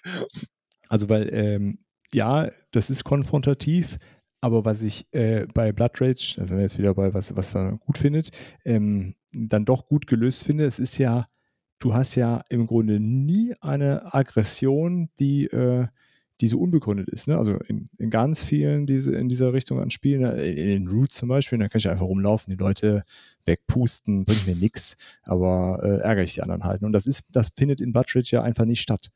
Ich, ich gehe ja nie jemanden angreifen. Aber ich glaube, gerade weil es ähm, genau das ist, dass es halt äh, nicht willkürlich ist, ist es dann trotzdem auch gerade so emotionalisierend, weil du ja dann halt auch ganz gezielt auf den, äh, auf den anderen draufgehst und ganz gezielt praktisch den anderen ähm, vernichtest. Äh, nicht, Aber es ist schon, so wie Dirk sagt, du hast nicht dieses, ich hau jetzt den Troll da rein, obwohl äh, da in dem, ja, ich meine, äh, doch, vom Prinzip her geht das schon. Ja, also du kannst ja, ja natürlich vom Prinzip, aber wer macht denn das alles? Genau, du machst, das macht ja. keiner. So, und das ja. ist eben das, das, was Dirk meint. Du hast eben nicht dieses, zufällige, ich äh, hau dir jetzt da die Einheiten vom Feld und das bringt mir gar nichts, ich mach das einfach nur, um dich zu ärgern. Das machst du ja eigentlich nie in dem Spiel. Nee, eigentlich nicht. Wäre ja doof irgendwie. Ja, genau. Und das ist also bei anderen Spielen ist es ja auch doof, so ist ja nicht. Ne? Ja. Also wenn ich den Root einfach die Leute angreife, ist ja genauso blöd, ne? Wenn ich ja. im Twilight Imperium mich dazu ja. entschließe, mein mhm. Spiel lang den Alex immer anzugreifen, ist auch blöd, ne? Funktioniert aber. Und bei Blood Rage ist nicht gut für deine nicht, Gesundheit, Dirk. Ja, das kommt dazu. diese, diese Androhung von Gewalt die ganze Zeit. Nee, aber äh, bei Bloodrage, äh, gut, da gibt es ja die, die ein, zwei Sachen, die so ein bisschen fies sind. Da setze ich den Troll da rein oder den Feuerriesen. Ja. Aber geschenkt, ne? Aber wenn ich sonst, wenn ich plündere, dann müssen die anderen dazukommen. Und das kann ich dann machen oder nicht. Und wenn einer dazukommt, dann muss ich ja damit lesen, dass er halt eine andere, äh, äh eine stärkere Kampfkarte dann im Endeffekt spielt. Also, ähm, ja, Aber trotzdem finde ich, ist es emotionalisierender, wenn dann einer dazukommt. Und ich denke mir so, boah, warum macht denn der das jetzt? Das, das macht doch für den überhaupt gar keinen Sinn. Was, was, was soll das? Und dann sind wir wieder in diesem Punkt hier, Alex steht auf und, und sagt, nein, das machst du nicht. Also, äh, ja, das, das Schöne ist ja, du hast ja irgendwann jetzt immer schon wieder, was uns gefällt. Ja, stimmt. Aber das ist ja genau diesen Effekt hast du ja manchmal, dass du denkst, warum ziehst du deine Kackeinheit da rein? Das Richtig, bringt warum? dir doch gar nichts. Und genau. am Ende der Runde spielt er dann die Loki-Karte und sagt, guck mal, Deswegen ja. habe ich das gemacht, ja. weil ich nämlich jetzt für den ganzen Kladderadatsch Punkte kriege. Ja. Und das ist nämlich das so, und das finde ich mir das noch so fiesere bei Blood Rage, dass du dich vorher total aufregst und nachher mhm. denkst so, oh, jetzt krieg ich auch noch richtig Punkte dafür, ne? Oder du machst die ganze Zeit einen Blatt und killst auf, alle von seinen Einheiten, haust die alle vom Brennen, denkst, ja, jetzt mache ich den richtig fertig. Und dann spielt er diese blöde Karte, dann denkst du, ja, super. Ja. Und das, das, das, das bringt natürlich noch mehr Wut in die ganze Sache, ja. Und ich, ja, eben, und ich glaube, da, da, da, ich glaube wirklich, dass da schon Leute andere über den Tisch gezogen haben bei dem Spiel. Ja, ja das glaube ich auch. Also, ja. Das, ich, ich, weiß noch, das ist für mich so eine der, der zentralen äh, äh, Situationen des letzten Spiels gewesen. Ich habe genau diese Karte, die dafür sorgt, diese Loki-Karte, die dafür sorgt, dass ich am Ende für die Einheiten aus Valhalla Punkte kriege und die braucht genau zwei Wut. Und ich hatte noch genau drei Wut. Rufe irgendwo zum Kampf, und was macht der doof? Zieht eine Vergleichskarte und klaut mir eine Wut mit dieser Karte. Ah. Ja, und dann standen alle meine Einheiten in Valhalla ja, ja. und ich stand da und konnte nichts tun, habe keine Punkte gekriegt, weil ich es nicht ausrüsten konnte. Und, und du hattest Wut, oder? Das, das, das ja, hat dich wütend dann, gemacht. Dann wird man auch sauer. Ja, genau, siehst du so. Also Kon Konflikt, ja. Aber man ärgert sich mehr über sich selber als über den anderen, finde ich. So, warum habe ich so lange gewartet? Warum habe ich das nicht vorher gemacht? Und ne, das ist eher so. Nein, ich bin da eher mehr so, der ist schuld. Es ist wesentlich einfacher, die Schuld bei wem anders zu suchen, als bei mir selbst, muss ich ganz ehrlich zugeben, ja. Klar, das, äh, das funktioniert. War ein besser. Witz, Entschuldigung. so, wo waren wir? Wir waren bei, ähm, was, was gefällt uns nicht an dem Spiel? Genau, Ähm, äh, ganz kurz, ich, äh, ich drücke mal hier auf Pause. Ja, genau, Stefan. Das, äh, da, da waren wir ja eigentlich thematisch dran. eigentlich, ja. Finden wir denn noch Sachen oder zumindest Sachen, wo wir sagen würden, okay, ähm, wenn ihr mit dem Spiel liebäugelt, äh, da müsst ihr darauf achten. Also ganz persönlich, das muss ich jetzt hier mal sagen, damit ich ja auch mal einen Punkt gebracht habe, ähm, was mir nicht gefällt, ähm, sind ähm, äh, Shitstorm in 3, 2, 1, 0, die Figuren. Ähm, und zwar, die Figuren sind grau, sind, äh, sind zum Selbstbemalen. Ich als derjenige, der absolut nicht zeichnen kann, malen kann oder sonstiges, ähm, sitzt da mit unbemalten Figuren. Das ist so der einzige Sache, was mich da so echt so ein bisschen aufregt an der ganzen Sache ist, äh, dass die Figuren nicht bemalt sind. Weil Ja, ich, ich kann, ich kann, ich kann nicht malen. Ich, es ist mir egal. Wenn die, wenn die, wenn die Figuren gut aussehen, wenn die Figuren cool bemalt sind, wenn die Figuren, dann, dann zahle ich auch dafür. Ja, aber Also sie will doch Das ist ja kein. Problem. Es gibt Ja. auch äh, Maldienstleister. Da Ich schickst du dein weiß, Spiel an, an hin. dieser Stelle, äh, Ray, äh, wenn du das hörst, äh, schreib mir, ja. Also auch unabhängig vom Ray gibt's äh, einfach, ja, schickst du dein Spiel hin und bemalen die das und dann schicken die das zurück für. Ja, ich weiß, ich weiß, aber das ist so das Einzige, was mir so, so einfällt, so, was ich jetzt sagen würde, so auf ersten Ad-Hoc, so, das gefällt mir nicht so. Das war jetzt auch eher mehr so in die humoristische Richtung gedacht. Ähm, äh, Gut, gut. ich weiß, alles gut. Das, also das Einzige, was, was dann vielleicht nicht gefallen könnte, äh, Ja. äh, sind vielleicht die farbigen Segel der Wikinger-Schiffe. Die hätte man noch ein bisschen schöner machen können. Ich meine, meine sind sowieso bemalt, aber, Ja, ähm, blö. aber äh, nee, also ich finde gerade die Miniaturen, also Sind geil. klar, wenn du keinen. Bock auf mehr, also ne, Leute, die irgendwie keinen Bock auf so ein volles Spielfeld haben, irgendwie, aber das, pff, ja, dann, dann denkst du gar nicht erst über so ein Spiel nach. Also Ja, ja, ja. Also jetzt mal Spaß beiseite hier und dummes Gerede beiseite. Äh, die Figuren sind top. Also möchte ich auch ganz ehrlich sagen, also äh, der, der Wahnsinn. Also ähm, und dass die halt, dass man die halt selbst bemalen muss, das ist PP, also persönliches Pech, äh, weil ich halt einfach nicht malen kann. So ganz und gar nicht. Ich bin übrigens derjenige, der in bildende Kunst fast sitzen geblieben ist, weil er das ganze Jahr über kein einziges Bild abgegeben hat, weil er einfach nicht malen kann. Ja, also mir fällt, also ich wüsste jetzt wirklich nicht, ja, wenn man halt keine Spiele mag, wo man irgendwie Area Control, also wenn man die, wenn man die Mechanismen halt nicht mag, ne, dann, dann ist es halt schwierig, Ja, glaube ich. Wenn man, ja. wenn man unbedingt einen Würfel braucht, gibt ja so Leute, die sagen, nee, ich spiele kein Spiel ohne Würfel, ich will mehr Zufallselemente haben, ähm, weil ich kein Taktiker bin, ähm, ja, Ja, aber ansonsten ist die, also das ist so durchdacht, das, das ist so ineinander verzahnt, das läuft so äh, rund, dieses Spiel. Das hat wirklich keine, ähm, ja, erst, erst die Erweiterungen bringen was rein, was einem vielleicht nicht gefallen könnte. Okay, ja, bevor wir zu den Erweiterungen kommen, würde ich dann noch einen, ähm, einen Negativpunkt oder einen Punkt, den man zumindest beachten sollte. Das Spiel ist nicht ähm, gerade günstig. Man kriegt hochwertige Miniaturen, man kriegt auch ein gutes Spiel, aber ähm, der, der Preispunkt ist auf jeden Fall eher überdurchschnittlich, würde ich an der Stelle noch hinzufügen. Ich weiß jetzt gar nicht, was so ein Zombie-Side, ich glaube, Zombie-Side liegt ähnlich, ne? Weil da- auch zu teuer. Ja, da haben wir ja ähnliche Anzahl an Miniaturen, äh, wobei das sind, glaube ich, noch ein paar mehr. Ja, und wobei- dann kriegt man noch nicht mal Double Layer Player Boards, sondern so, so Papp, äh, dünne Papierbögen äh, und sowas. das Und stimmt, die haben aber, die aber so- tatsächlich schön gestaltet sind. Ja, ja, ja, gut. Wenigstens das. Vielen Dank Ja, das, auch. da, ne, da hast du schon recht, wenn man nicht die Kickstarter-Geschichte gemacht hat. In der Kickstarter gab es das ja auch als Hart-Pappe, äh, Ja. ähm, Pappe, diese Dinger. Da habe ich auch schon immer überlegt, ob ich mir das mal zulege, weil also Blood Rage ist wirklich das Spiel, was ich irgendwann in der Kickstarter-Edition nachgekauft besitzen werde. Und dann wird mich dieses Spiel wahrscheinlich 300 Euro gekostet haben. Das war zum Beispiel ein Grund, warum ich bei Ark einfach äh, Kickstarter mitgemacht habe. Weil ich für 100 Dollar äh, quasi das Spiel in der Retail-Variante bekommen, nur in geil. Ne? Also, äh, So geil. Ja, ist richtig. Das ist halt, das, das stimmt einfach. Also ich, ich sehe das ja jetzt, ne, wenn ich jetzt diese, ich meine, gut, diese Goldfiguren, die will ich gar nicht haben. Ne? Also die, die, die Götter von Asgard, die gibt's ja dann in, in, in äh, Gold. das will ich gar nicht haben. Ich will die Dinge anmalen, äh, finde ich viel besser. Aber klar, der First-Player-Token, äh, die, das Ganze als Pappe, ähm, ja, das gibt's halt so viel Zeug, äh, was man ja. dazu holen kann. Das ist halt so vielleicht als, äh, als Punkt aufzuführen, so ein bisschen unter negativ, ja. aber das ist halt auch Simon ne, an der Stelle. Genau. Gut, ähm, aber ansonsten fällt uns einfach nichts Negatives mehr ein. Ne? Ich bin mal gespannt, was, was dann noch von den Hörern uns erreicht.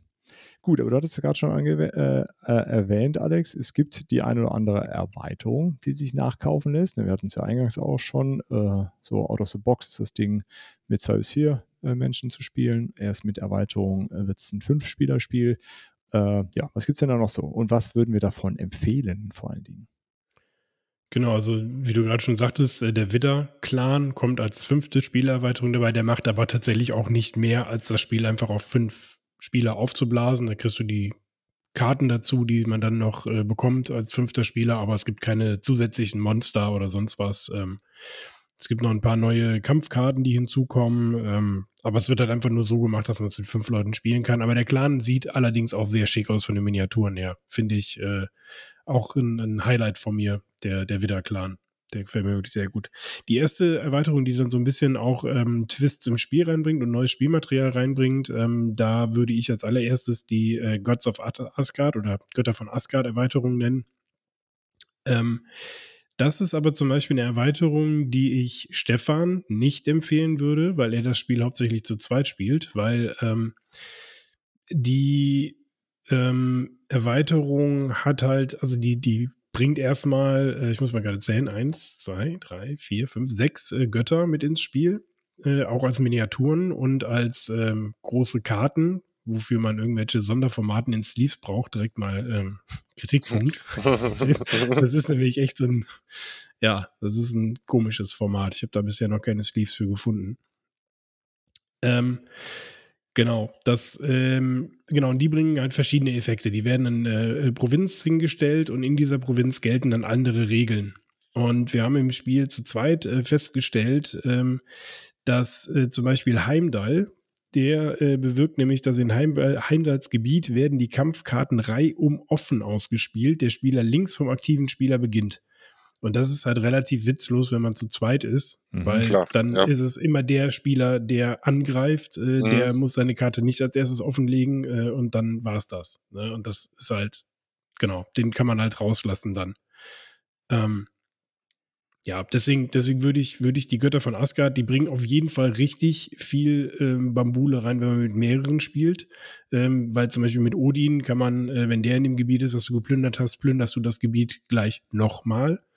Ähm, das ist dann natürlich hinten wieder entscheidend, weil du dann deine Clan-Werte ähm, mal schnell verbessern kannst.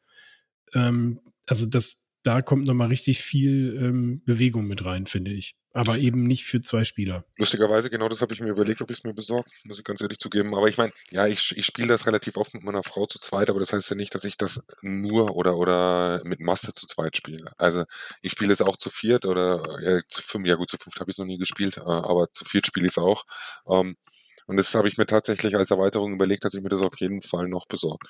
Ähm, weil es wäre jetzt auch das gewesen, was ich ganz gerne hier als Beispiel gebracht hätte für eine Erweiterung, weil das ist die einzige, die ich jetzt, sage ich mal, ähm, ja, kenne, kenne ist zu viel gesagt, aber halt, mit der ich mich beschäftigt habe. Ähm, danke, Alex, dafür. Ähm, und ja, die bringen, die, also wir haben, wir haben dann einfach die Götter weggelassen, die ja, im genau. Zweispieler-Modus keinen Sinn machen. Also ja, du mischst die ja und dann bringst du eine rein und haben wir die weggelassen. Genau. Kannst du natürlich dann trotzdem machen. Also wäre jetzt, wäre jetzt so eine klassische Lösung gewesen, die ich jetzt genommen hätte auch. Ähm, so eine, so eine in Anführungszeichen kleine Hausregel halt, dass du das rausnimmst, was halt für zwei Spieler halt unpassend ist. Ähm, ja, das ist ja, das ist ja kein Problem, glaube ich. Ne? Also ich meine, das genau. gibt ja oft auch die Erweiterungsregeln für zwei Spieler. Ne? Genau. Ist ja sowieso so ein bisschen angepasst. Der Draft ist auch ein bisschen angepasst. Man behält zwei Karten statt eine und sowas. Ähm, daher. Genau, genau. Ist das, glaube ich, im Möglichen. Genau. Ja. Okay, was gibt es denn noch an Erweiterungen? Es gibt noch eine, ne? die auch Spielmechanik noch Spielmechanik genau, noch etwas hinzufügt. Das sind die Mystiker von Midgard und ähm, die Mystiker, also mit den Mystikern von Midgard kommen pro Clan zwei weitere Figuren ins Spiel. Ähm, die sind auch relativ unspektakulär, aber haben so ein bisschen äh, den Vorteil, ähm, also erstmal kann man die nur ausrüsten, es kommen auch Ausrüstungskarten ins Spiel für die, für die Mystiker. Die muss man also erstmal ziehen in, dem, in der Drafting-Phase. Ähm, die auszurüsten kostet keine Wut, aber äh, nicht wie bei irgendwelchen Monstern oder sonst was, werden die Mystiker dann erst in deinen Vorrat gestellt. Also du hast sie nicht direkt auf dem Spielfeld und wenn du mit ihnen invadieren willst, musst du zwei Wut ausgeben. Aber der große Vorteil der Mystiker ist, es sei denn, du spielst die Loki-Strategie, dann ist das nicht so gut. Die sterben nicht, sondern die ziehen sich einfach in eine angrenzende Provinz zurück, wenn sie besiegt werden. Heißt, du hast immer irgendwie Präsenz auf dem Board, hast du zwei Mystiker, hast du immer irgendwo vier Stärke rumstehen, die nicht getötet werden kann. Kann auch vom Vorteil sein, aber das ist dann wieder je nach Strategie Oh, ist ja das äh, ja, taktische, strategische Option, du holst die Waldfähr. Genau, da hast ja. du halt so richtig, wenn du, wenn du die Kriegsstrategie fährst und sagst, du musst hier viel präsent auf dem ja, Board haben und kannst auch vielleicht bewusst äh, in einer ähm, Provinz verlieren, mhm. damit der in die angrenzende Provinz genau, rüberwandert, wo du dann vielleicht noch ein paar Einheiten stehen hast und sowas. Äh, genau, das ist mir jetzt nämlich gleich so in den Kopf geschossen. Da kannst du nämlich wieder mal genau. so mein Lieblingsspiel machen, so bewusst verlieren, um auszuweichen. Ne? Äh, genau. Ist cool. Und die Miniaturen sehen auch cool aus. Also kommen halt nochmal zwei Miniaturen pro Clan hinzu. Und das Schöne finde ich, äh, da ist auch direkt für den Widder-Clan natürlich auch zwei Mystiker dabei, die man dann aber auch nur braucht, wenn man den, den Widder-Clan halt hat. Klar. Die fünfte Erweiterung. Okay, okay das war es an Erweiterung. Die ja. so, da gibt es Zumindest an Spielerweiterungen, sonst gibt es ja noch ganz viel, was man aufwerten kann. Und ja, okay. Genau. Und den Kickstarter-Kram kann man wahrscheinlich dann auch im Sekundärmarkt natürlich ja, es gibt auch auf Etsy ganz viele Sachen, äh, die, das finde ich das Schöne. Also irgendwann werde ich, es gibt auch komplettes 3D-Material für das Spielbrett, was komplett äh, ja. gedruckt ist und Ragnarök, wo dann die gesamte Provinz äh, so zu Lava wird, was du so drauflegst auf das mhm. Brett und das, ja, das stimmt, das ist schon richtig cool. Also ja. äh, das, da gibt's, da gibt's auch Zeugs, was du selber drucken kannst und so weiter. Wenn du einen 3D-Drucker hast, da, also da, da muss man mal hier ne, angasen. Das ist schon cool. Okay, ja gut, das ist ja unabhängig von dem Spiel. Klar, genau. ist einfach die Community irgendwie aktiv und klar, ein optisch eindrucksvolles Spiel fördert natürlich diese Sachen nochmal raus. Und ähm, macht coole Instagram-Bilder. Wolltest du nur sagen? Ja, das, äh, das ja. ist auch richtig. Ja, das, ja. Man muss, muss heutzutage immer mit berücksichtigen. Äh, wie ist das bei dir, Stefan? Hast du eine Erweiterung? Du hast oder hast du noch gar Nein, keine noch, noch gar nicht. Noch gar nicht. Muss ich auch ehrlich zugeben, ich äh, habe mir jetzt hier das Gods of Midgards da angeschaut, äh, dass ich mir das jetzt besorge. Ähm, aber jetzt wirklich gekauft habe ich noch keine. Ähm, lag jetzt auch so ein bisschen an der Zeit einfach, die ich jetzt auch nicht hatte, da jetzt mich da wirklich reinzuknien in den letzten Wochen. Und okay. aber es ist definitiv auf der To-Do-Liste, muss sein. Ähm, und wird jetzt dann so in den nächsten Wochen irgendwann mal scheppern. Ja. Das sind aber auch graue Miniaturen wieder, ne? Also ja, ich weiß, Alex, danke. Also, vielleicht vielleicht soll ich mal deinen Twitch-Kanal mich da mit hinterzusetzen und dann mitmalen. Ja. ja. Ja, nein, wirklich, ich habe es mir vorgenommen, ja warum nicht? Ähm, ja, ich habe die äh, tatsächlich die Fünf-Spieler-Erweiterung relativ zeitnah danach gekauft. Ähm, ja, einfach weil ich, äh, äh, wir haben dann oft äh, in der Fünferpartie gespielt und das Spiel ist also eines der wenigen Spiele, die man äh, gut zu fünf spielen kann, finde ich. Ähm, weil da ändert sich eigentlich nichts. Funktioniert im Grunde genau wie das Vier-Spieler-Spiel auch. Also äh, erhöht einfach nur die Dynamik und es äh, dauert halt auch nicht ewig lang dadurch. Ne? Also ist auf jeden Fall so ein Spiel, ähm, was bei uns rumsteht, was man gut zu fünf spielen kann, hohe Interaktion hat, was man schnell erklärt bekommt. Ähm, genau. Ist ja nicht so häufig irgendwie. Äh, was mich ja halt total ärgert, ist, dass diese alberne Schachtel immer irgendwo separat im Regal rumfliegt und nicht in diese Box reinpasst, außer Die man passt. kauft sich ein extra Insert. Genau, wenn man sich ein äh, günstiges äh, Insert äh, kauft, ich will jetzt keine Werbung machen, ist gar nicht so teuer, dann passt tatsächlich alles rein. Also auch alle Kickstarter-Geschichten, alle Erweiterungen. Ja, aber die Box ist ja groß genug, so ist nicht. Richtig. Aber das ist halt auch wieder dieses, äh, äh, das Thema hatten wir ja schon mit Inserts, ne? Das halt, Simon macht halt auch keine vernünftigen Inserts, wo du wirklich alles direkt reinpacken kannst. Ja. Weil die schon mehr Marvel United Insert ist gut. Das, äh, das passt. Gut, das, das ist auch in der Retail-Version. Das schönes Insert kann man auch waagerecht stellen, äh, senkrecht stellen, genau. Ähm, ja. Darf ich ja, noch einen ja, klar, Punkt sagen, klar. weil du, weil du es gerade gesagt hast, das haben wir jetzt gar nicht berücksichtigt, berücksichtigt ähm, für positive Punkte ist. Ähm, in der Tat, es ist leicht zu erklären, das Spiel. Also es ist, es ist zwar in seiner Spielweise komplex, ähm, aber die Regeln in sich sind leicht zu erklären. Aber das ist Easy definitiv. to learn, hard to master. Ne? Richtig, uh, ja. ja. Genau. Ich nehme es auch gerne als Gateway tatsächlich. Ja. Das Ja. hatten wir ja schon. Das hatten wir Genau. schon. Das hat der Genau. Stefan ja auch äh, an, angekündigt. Genau. Okay, so, dann, ähm, äh, falls das jetzt alles irgendwie interessant klang, aber äh, ihr weder was mit Wikingern noch mit, ich weiß auch gar nicht, mit was denn noch nicht anfangen, aber gibt es auf jeden Fall welche Alternativen, die wir empfehlen würden oder wenn man sagt, okay, man, Blood Rage ist geil, aber ich will nicht den ganzen Tag nur Blood Rage spielen, ich will was auch mit Wikingern spielen, ich will was mit einer ähnlichen Dynamik spielen, was fällt uns denn da noch so ein? Dirk, fang du doch mal an. Richtig. Ja, mir fällt tatsächlich ähm, so in dem, weil da doch eine ganze Reihe von Mechaniken irgendwie verbunden sind, aber sagen wir mal äh, so thematisch finde ich, ähm, wenn man so Bock auf das Wikinger-Thema hat und das irgendwie auch einigermaßen gut umgesetzt sehen möchte, ist Champions of Midgard tatsächlich was, äh, was da irgendwie reinpasst. Auch Reavers of Midgard, ähm, beide von, von Grey Fox Games, äh, haben nur den Namen so miteinander verwandt und spielen quasi in derselben Welt, aber sonst thematisch nicht mehr so viel.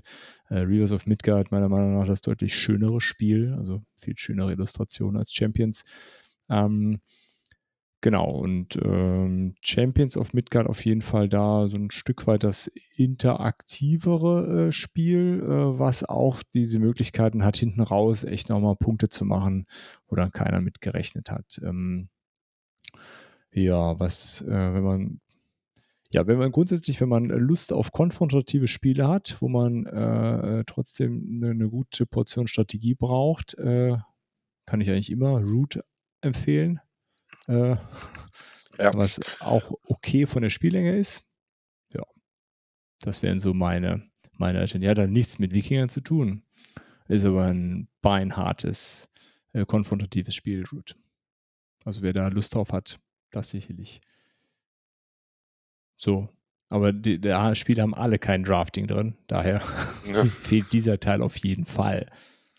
Wie sieht es bei euch aus? Was würdet ihr sagen in der Richtung? Schaut euch das nochmal Ja, an. ich könnte halt noch mit, also für alle, die halt noch so Wikinger-Spiele äh, oder mit Wikinger-Thematik spielen wollen, ähm, was zumindest auch so ein bisschen das Spielprinzip aber eher so wie Risiko ist, ist ähm, Wikinger AD äh, 700, äh, 878, 87, so rum.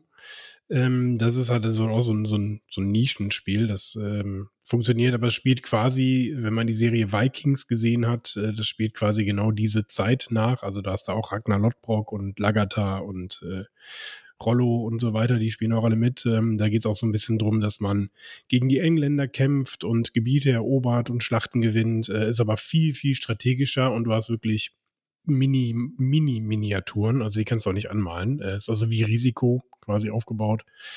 Ähm, das ist auch sehr, sehr thematisch. Was ich da auch sehr gut finde, ist, da ist so erstmal ein Abriss der Geschichte. Also das kommt erstmal wirklich fünf Seiten historische Geschichte, worum es geht in dem Spiel und dann fangen die Regeln an.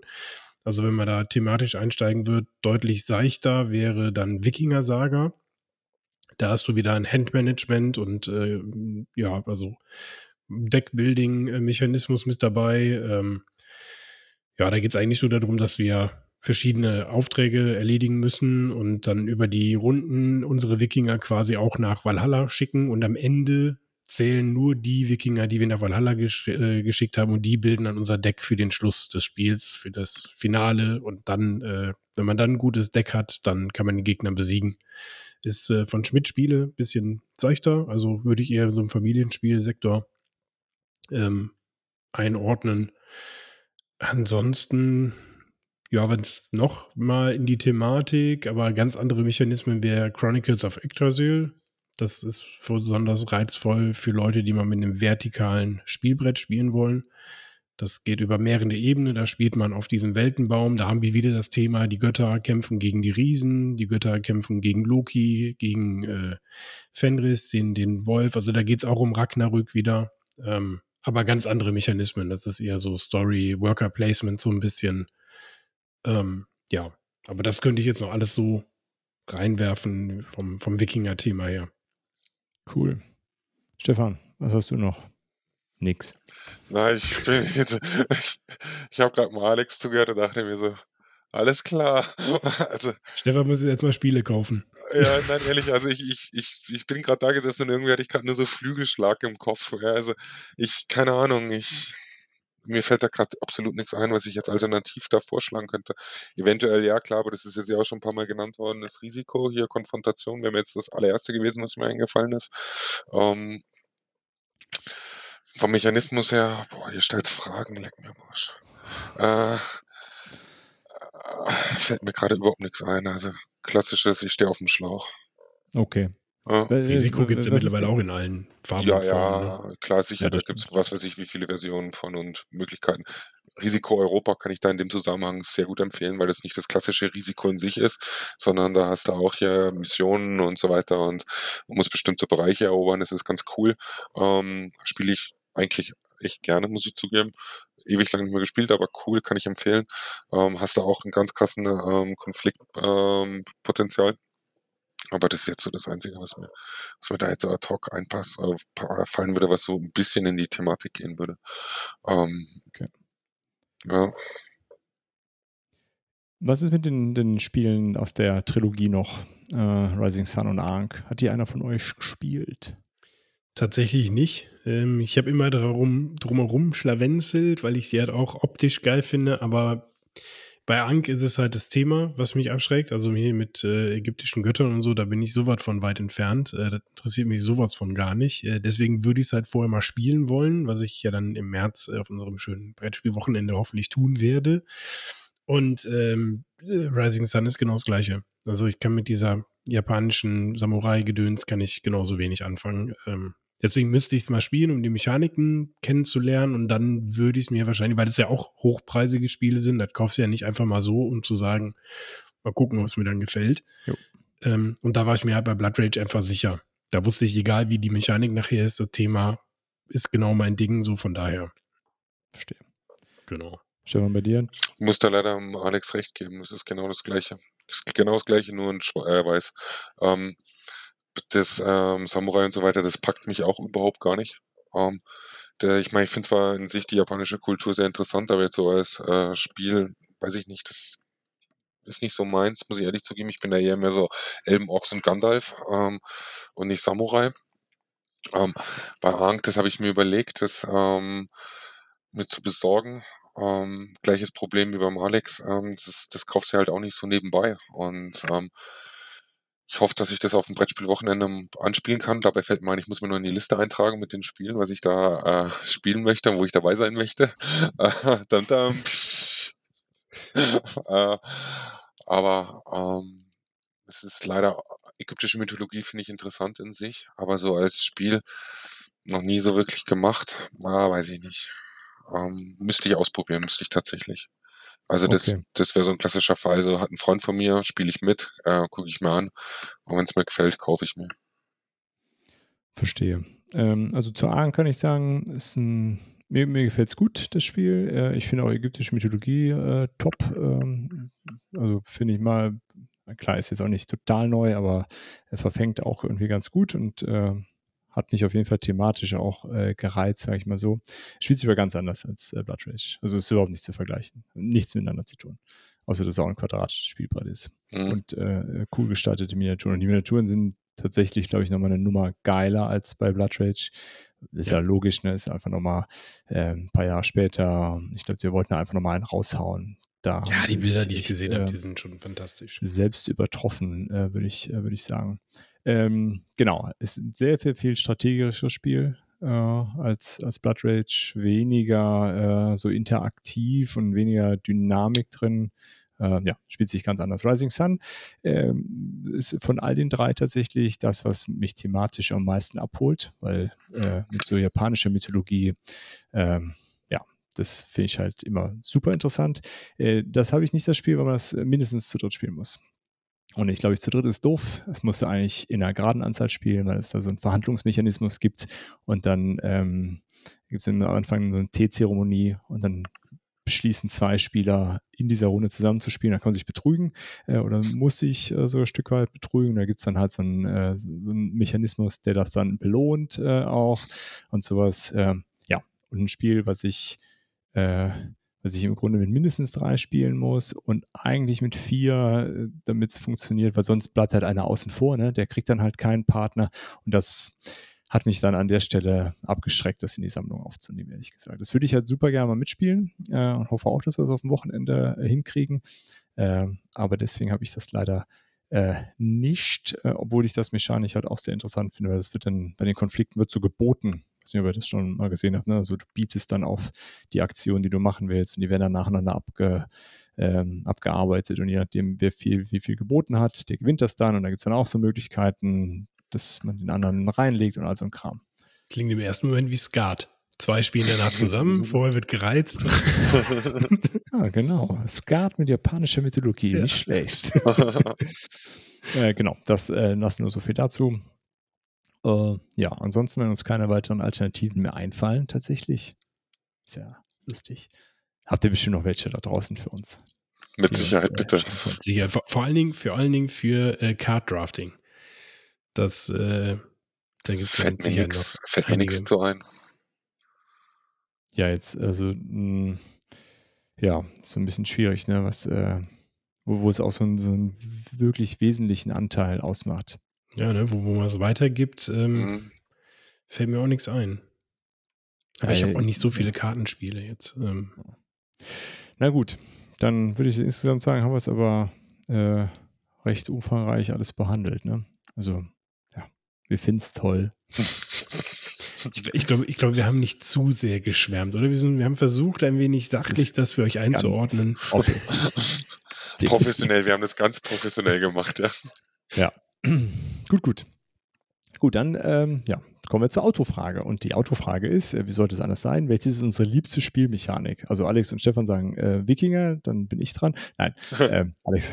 The Thematik, Thematik. Thematik, genau. Genau, ja. Ja, also ähm, Stefan, fang du mal an. Ich, meine Lieblingsthematik. Ah, ist tatsächlich nicht so, äh, nicht so leicht. Ähm, ich, ähm, ich, ich, ich, darf ich mir zwei aussuchen? Darf ich, darf ich zwei sagen oder muss ich eine sagen? Nein, du darfst auch zwei. Boah, danke, Dirk. Vielen, vielen Dank. Ja, das, das weiß ich wieder sehr Dann zu schätzen. ich aber auch zwei. Ja, ja bitte.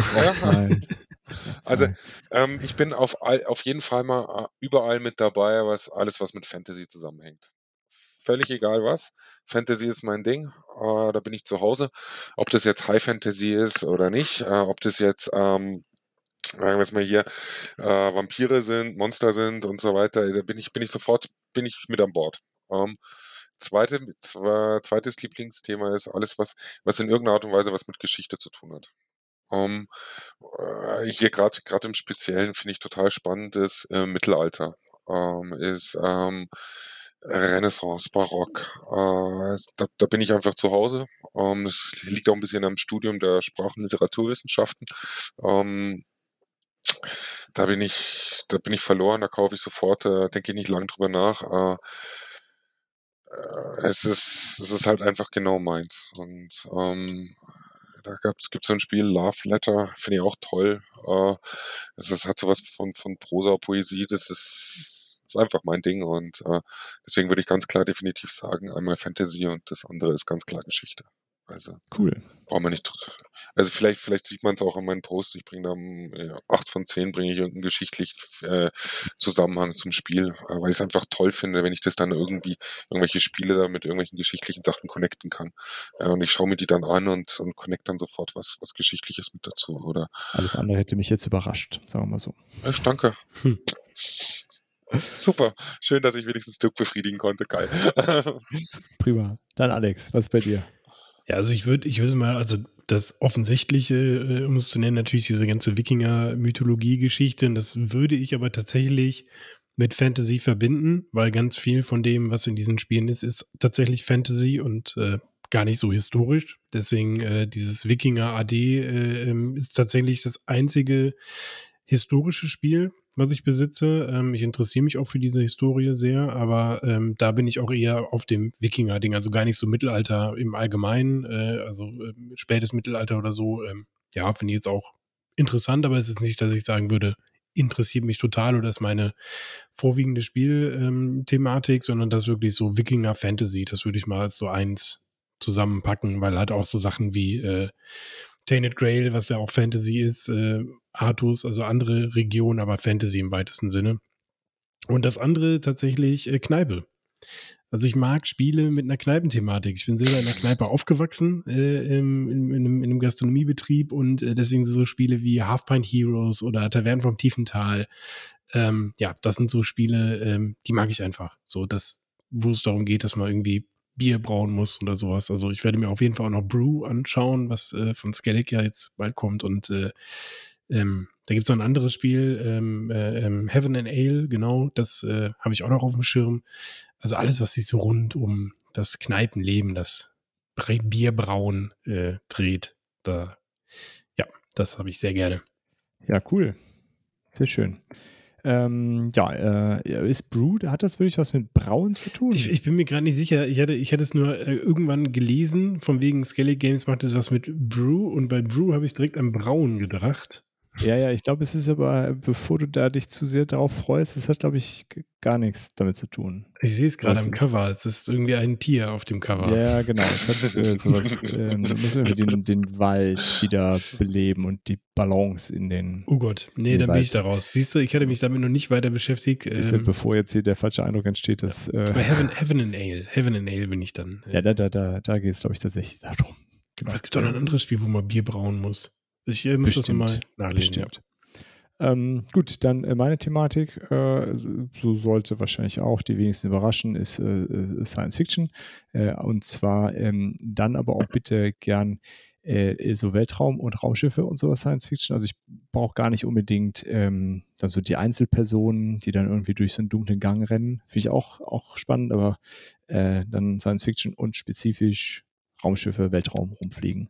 Ähm, das das reizt mich eigentlich immer. Und dann auch egal, ob große Raumschlachten oder ähm, wie bei Star Wars Outer Rim, wo ich mit dem Millennium Falcon rumfliege und äh, Schmuggelware Star transportiere. Ist doch, kein ist doch ganz einfach. Ist aber Weltraum rumfliegen. Das, ja, okay, äh, das, das, das, geht dann. Das geht dann.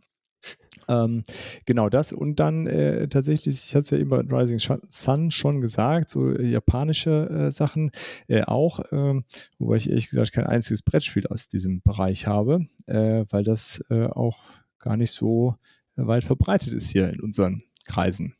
Also so eine, so eine Manga-Anime-Optik findet sich ganz, ganz selten. So Tsukuyomi geht so ein bisschen in die Richtung, deswegen mag ich das Spiel auch sehr, sehr gern, weil es so in diese Thematik so ein bisschen geht und sehr mit diesem ähm, Manga-Stil angehaucht ist, aber ansonsten ist es gar nicht so oft verbreitet. Ähm, ja, wenn ihr da also irgendwelche Empfehlungen habt, außer Midara, das hatte ich ja eingangs schon erklärt, ähm, sehr gerne. Ich habe nicht so die Ahnung von Manga, aber ich habe jetzt äh, Wonderbook äh, bekommen. Da sehen die Figürchen zumindest für mich auch so ein bisschen ja, nach Manga stimmt. aus. Da ist auch so ein Shaolin-Typ dabei und das sieht so ein bisschen danach aus. Aber ich glaube, das ist von der Story halt nicht mythologisch. Nee, nee, es muss ja auch gar nicht, also es geht gar nicht um die Mythologie, also allein der, ähm, so der, wenn es in den Look geht, reicht mir dann äh, schon, schon manchmal. Fällt mir eigentlich nur noch Tangarden ein. Ja, aber, aber das ist, das ist dann zu wenig äh, Manga und Anime-Look ja. äh, tatsächlich. Naja, ähm, so viel dazu und dann, glaube ich, haben wir es, oder? Ja, war doch geschmeidig. Anderthalb ja. Stündchen oder sowas? Ja, ja. genau, genau. Ja. Na dann, viel Spaß beim Hören und äh, bis zum nächsten Mal. Vielen Dank und tschüss. Und tschüss. Und, und schön Blood Rage spielen, ne? Ja, Blood Rage, the answer of everything, ne? So. Ja, ja, genau. Ciao, ciao. Ciao, ciao. Tschüss. Da, da waren ja. wir schon fertig, aber wir haben was vergessen, Alex. Stefan. Ja, richtig, los? richtig. Die ganze ja. Zeit haben wir uns immer daran erinnert, wir müssen unbedingt noch dem Ray Danke sagen. Die ganze Zeit haben wir immer Spickzettel rumgegeben, so nach dem Motto, das, das dürfen wir nicht vergessen. Dann sind wir so eingetaucht und dann ist es doch passiert. Also an dieser Stelle, der liebe, liebe Ray von Game Junk äh, war so verrückt und hat dem ähm, hat mir und dem, ähm, der Esel nennt sich immer zuletzt, also dem Stefan, seiner ja, Frau und danke, mir, ja. ähm, fantastische Shirts äh, drucken lassen äh, mit dem Aufdruck Blood Rage, The Answer of Everything. Damit hat er natürlich vollkommen recht äh, und unseren ja, Instagram-Namen. Ja. Und an dieser Stelle, äh, lieber, lieber Ray, vielen, vielen Dank äh, für diese unfassbar geniale Idee. Ähm, ja, die ich dir, Stefan, so ein bisschen kaputt gemacht habe, die Überraschung. Ja, genau. Du hast mir die Überraschung zwar ein bisschen kaputt gemacht, ja, weil du dich so gefreut hast, ähm, aber natürlich auch nochmal von mir und von äh, meiner Frau Äh, ein ganz, ganz herzliches Dankeschön. Wir haben uns trotzdem sehr, sehr, sehr gefreut, ähm, weil es halt eben echt eine verrückte Aktion war und du echt ein verrückter Hund bist, lieber Ray. Und äh, wir tragen das T-Shirt mit Stolz und jetzt sind wir die Blood Rage Gang. Äh, es ist, ist halt so, Leute, ja. Und wenn ihr jemals irgendwas oder auf irgendetwas die Antwort nicht wisst, denkt dran, Blood Rage. Ja? Immer, egal was passiert, ja. Genau, das war's. So, obwohl ich äh, das gar nicht kleinreden möchte, das T-Shirt, bleibt natürlich die Antwort auf alles 42. Ne? Oh, das war klar, dass das jetzt kommt, Mann, Dirk. Die, äh, Ray, für Dirk musst du doch ein Handtuch bedrucken. Ja. Ein kleines Handtuch. Habe ich Na natürlich. gut. Alles gut. Ja, Ja. vielen Dank, Ray. Und äh, bist offiziell Superfan, würde ich sagen. Ja, genau. Pre Premium VIP-Status. Wir überlegen uns auch, was das bedeutet. Richtig, Genau. irgendwas wird uns einfallen. Irgendwas Vielleicht ein. T-Shirt mit Blood Rage oder so, ja? Gut, gut. Dann war es dann aber jetzt wirklich. Ja, genau. Nicht so Ja, jetzt, jetzt könne, jetzt Dank könne und- endlich Blood Rage spielen gehen. Genau. Ja, genau. Blood Rage, bitte. Ja. Ciao, ciao. Ciao, ciao. Tschüss. Vielen Dank fürs Zuhören und schön, dass ihr dabei wart. Wir hören uns hoffentlich bald wieder und bis dahin lasst uns doch einen Kommentar da, schreibt eine E-Mail oder schickt eine Postkarte mit euren Fragen, Wünschen und Anregungen. Gerne bewertet uns auch bei Apple Podcasts. Wir freuen uns über jedes Feedback. Tschüss und bis bald, eure Boardgame Theory.